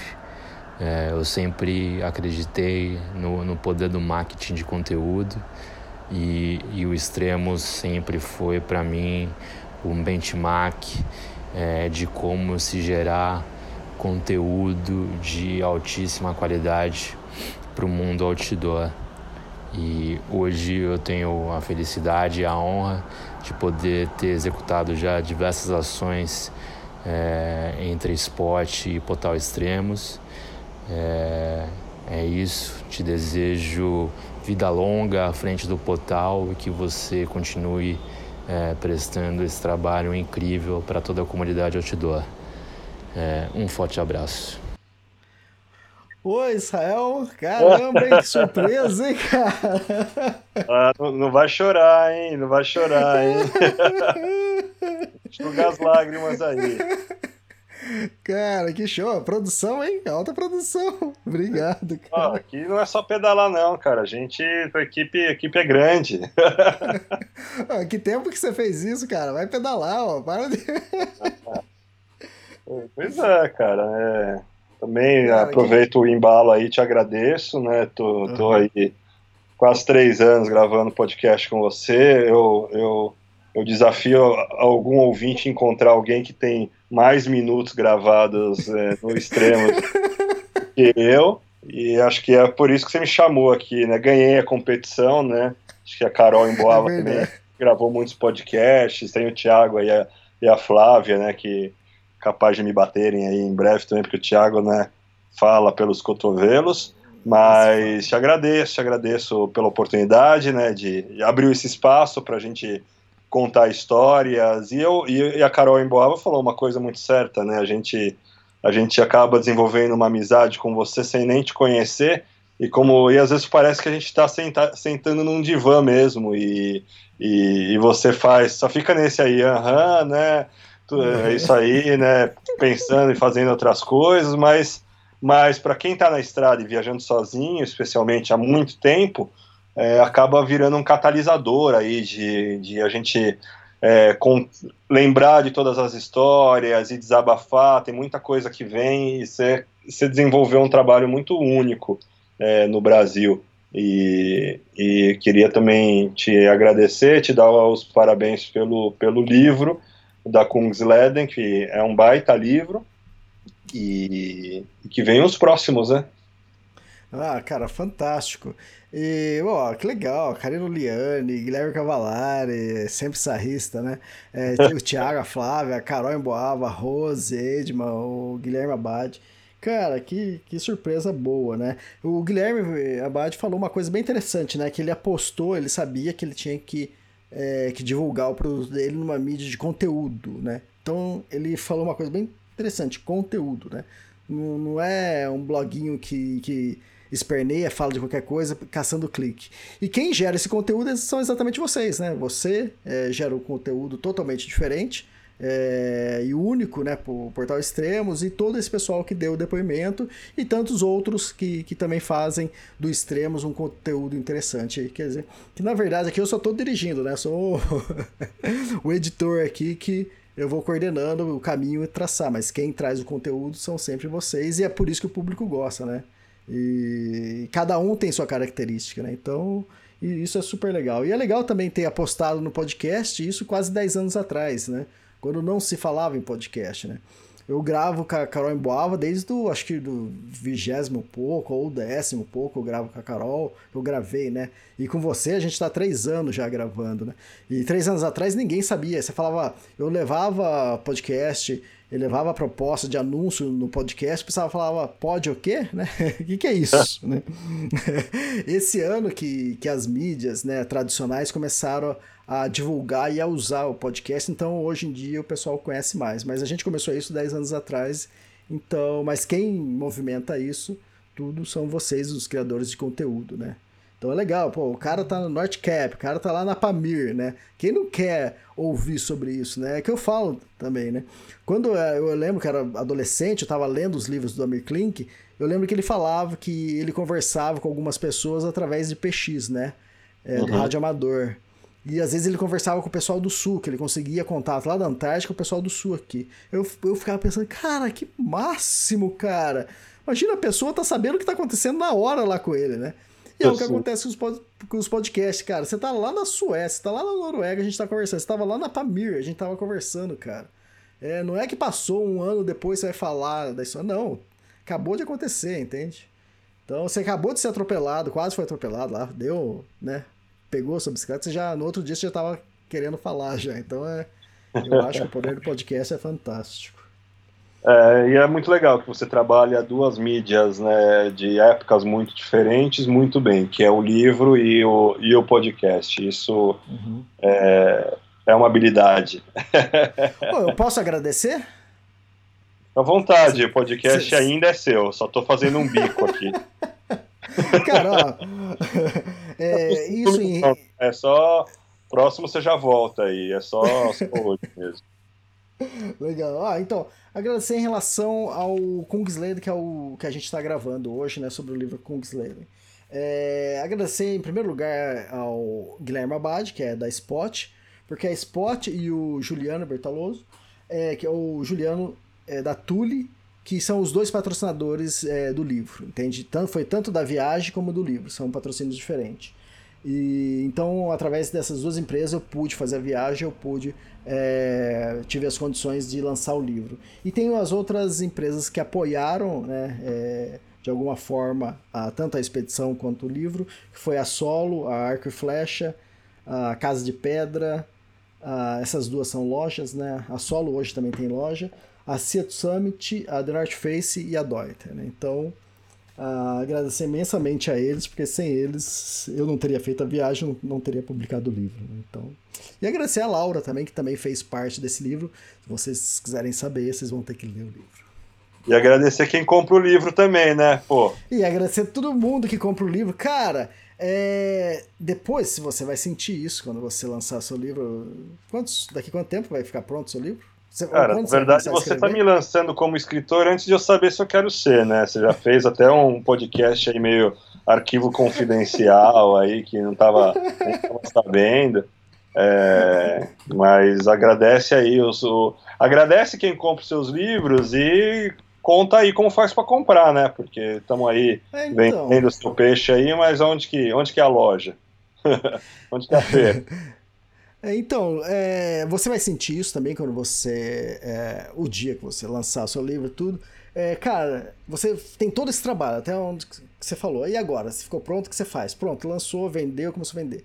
Cara, aí depois é um outro mundo. Você vai começar a receber é, os feedbacks de quem leu. Cara, isso é fantástico. Tem cada pessoa, uma diferente da outra que leu o livro, de, que enxergou o livro de uma forma diferente, né? Eu gosto de brincar é, com isso, né? Quando eu estou escrevendo, né? De, de colocar, colocar metáforas, colocar coisas subentendidas. Então, se você leu o livro meio corrido, você vai entender uma coisa. Uma pessoa que leu mais devagar, prestando atenção, ela já vai entender outra, entende? Eu gosto de brincar com isso. Eu recebi, eu recebo, vira e mexe, recebo mensagem de pessoas que leram o livro. Né? Eu vou só é, ler um trechinho aqui de uma pessoa, que é a Ana Perucci, milanês, que ela fala assim: ah, Oi Elias, já li os dois livros, Tour Mont Blanc e Kungsleden, e botei no Kungsleden uma observação. Adorei, pena que já estou nos anos com 70 anos e não posso me aventurar muito, mas me aventuro contigo. Cara, isso é fantástico, cara. Então é legal é, que você vê que se atinge é, diversas faixas etárias, diversas pessoas diferentes, e que não é só aquela pessoa que vai, ah, eu quero comprar esse livro porque quem sabe eu vou fazer esse roteiro. Não. Tem pessoas que querem saber da história, né? E eu tenho uma outra amiga que escreveu, que eu não posso revelar, esse eu não posso revelar o nome porque tem um motivo. É, e ela escreveu uma coisa bem legal. Ela fala assim: ah, e disso tudo, né? Porque ela estava numa conversa, né? Uma, uma, carta bem grande que eu recebi, é, de você construir esse cara escritor, que me surpreende, surpreende, porque o cenário é de trilha, de montanha, mas fala de vida, de pensares, de reflexões, de sentimentos, de anseios, de desejos, de segredos, né? Então, cara, isso é fantástico. Cada pessoa que vai ler o livro vai interpretar de uma forma diferente, vai sentir de uma forma diferente. E com certeza isso acontece com todos os escritores, né? É... E é legal, acho que nesses tempos modernos que a gente está vivendo, que a gente tem esse feedback muito mais rápido, né? Eu não lembro que se um dia eu escrevi uma carta de papel para um escritor, que foi é, isso mais antigamente. Hoje em dia, a pessoa tem o um e-mail lá, a pessoa sabe seu e-mail, muitos sabem até o, o, meu WhatsApp e manda por WhatsApp, manda por mensagens, aí chega. Às vezes eu recebo mensagens da pessoa, sei lá, tá no terceiro capítulo, a pessoa já escreve, pô, Elias, tô lendo aqui, tá super legal, e às vezes é, tira foto do trecho que achou legal e comenta. Então, é, esses tempos modernos do, do livro, é, para mim, ou como escritor, ou os escritores atuais, eu acho que tem esse fenômeno das mídias sociais, desse contato com o público muito mais próximo, que isso que dá um gás pra gente, entende? Isso que faz a gente é, perceber se a gente está caminhando pro, é, pro rumo certo, né? Então isso ajuda, dá, dá ânimo pra gente. E você vai vendo que você vai acertando ou não, o que, que pessoa, as pessoas gostam. Acho que o mais importante é você escrever com o coração o que você acha que, que é melhor para você, com certeza aí vai ser mais genuíno, entende? Então, quer dizer, eu agradeço imensamente é, cada pessoa que leu o meu livro, cada pessoa é, que comprou o meu livro, são milhares de pessoas que já compraram os dois livros, então, e agradeço de coração, obrigado, lógico, nem todas as pessoas é, dão retorno, mas eu agradeço do mesmo jeito. E muitas pessoas que leem o livro eu ajudo, e se estão querendo fazer a trilha, eu ajudo dando dicas. É, e recentemente eu fiz um lançamento do livro lá na loja da Solo, lá em São Paulo. E aí foi um cara lá, Elias, você vai estar tá lá? Que hora você vai chegar lá? Que hora que vai ser a palestra? Ah, legal, vou lá te encontrar. Aí eu cheguei lá, ele me deu um vinho. Aí eu falei, ah, não, tô te dando vinho aqui, agradecendo pelas dicas que você me deu, né? É que ele falou que ele fez uma pergunta, eu já deslanchei das dicas, né? E ele achou isso, sabe, demais, né? Falou, pô, que interessante se você puder ajudar. Cara, mas eu faço isso com todo mundo. todo mundo que me pergunta, oh, mas como que eu faço? É melhor? Qual a melhor época? Se eu posso acampar, se eu não posso, eu sempre procuro ajudar as pessoas, né? Isso, é, isso é natural. Então é uma forma de agradecer a essas pessoas que estão comprando os livros. E quem quiser comprar o livro, é só entrar no Extremos com.br que ali na capa do site vai estar tá todos os livros à venda, tanto os, os meus, tem os anuários, é, o anuário tem, acho que o 2017 que você escreveu também, né? Está como um dos autores. Tem o livro Trek Everest, tem o livro Entre Abismos. Então, quem quiser escrever, comprar o livro é, Kungsleden, vai estar tá lá, o Tour do Mont também. E se você já está escutando esse podcast depois de 2020, depois no meio de 2020, o o livro das Rock Mountains também já vai estar à venda. Maravilha! Bom, é isso, né, Elias? Ficamos por aqui. Voltamos. Saiu um podcast, hein? É, você falou que ia ser uma hora, uma hora e meia, nem sei quanto tá, né? Mas não vou falar nada porque depois você fala que sou eu, que eu que falo muito. Eu só fiz pergunta hoje, deixei para você aí. Cara, eu agradeço, obrigado. E aí, qual foi a experiência de, de ser um podcaster? Ah, gostei, cara, gostei. Acho que a gente pode fazer isso mais vezes, né? É, mas é, por enquanto vamos voltar à programação normal, né? Voltar a pedalar. Preciso gravar um podcast com você aí, tô devendo. E mas foi bom, foi bom, gostei, gostei principalmente porque eu li o livro, porque eu passei por essa região aí, muito pertinho da Kungsleden, então me familiarizei bastante, né? E, e, esses três anos aí que eu, que eu tô viajando, quase três anos, né? A gente, a gente estabeleceu aí uma amizade, isso também transforma aí o bate-papo mais leve, né? Menos, menos burocrático, né? Então, então já sei, já sei onde eu posso pisar aí no seu calcanhar, tem as cutucadas que já, dá, já sei que dá para fazer, né? Tem que devolver, tem que dar o troco também, né? Porque só eu, né? Virei. Você Todo podcast que eu ouço aí sobra alguma coisa para mim. Sempre tá, tá falando de mim. Aí, ah, o Israel é isso, Israel é aquilo. Tem que, que devolver, né? Mas peguei leve, peguei leve. Ah, de, deixa eu continuar então, só o finalzinho do texto da Ana Perucci. Olha, ela, olha como ela termina falando. Adoro os podcasts e tua risada sutil quando deixas o pessoal numa saia justa. Você entendeu agora? Você entendeu porque eu dou, Sérgio? O pessoal gosta, o pessoal adora, cara. Você joga pra torcida. Exatamente. Joga pra torcida. Legal, cara. Oh, Beleza, Elias. É, bom, aqui, aqui onde eu tô já tá tarde pra caramba. Amanhã é outro dia e a gente se fala em breve aí com você me botando em saia justa outra vez. Boa noite. Legal, obrigado. Eu não vou deixar de pôr saia justa. Onde você tá, cara? Tchau. Tchau. Tchau. Vocês vão saber ainda. Tchau. Tchau.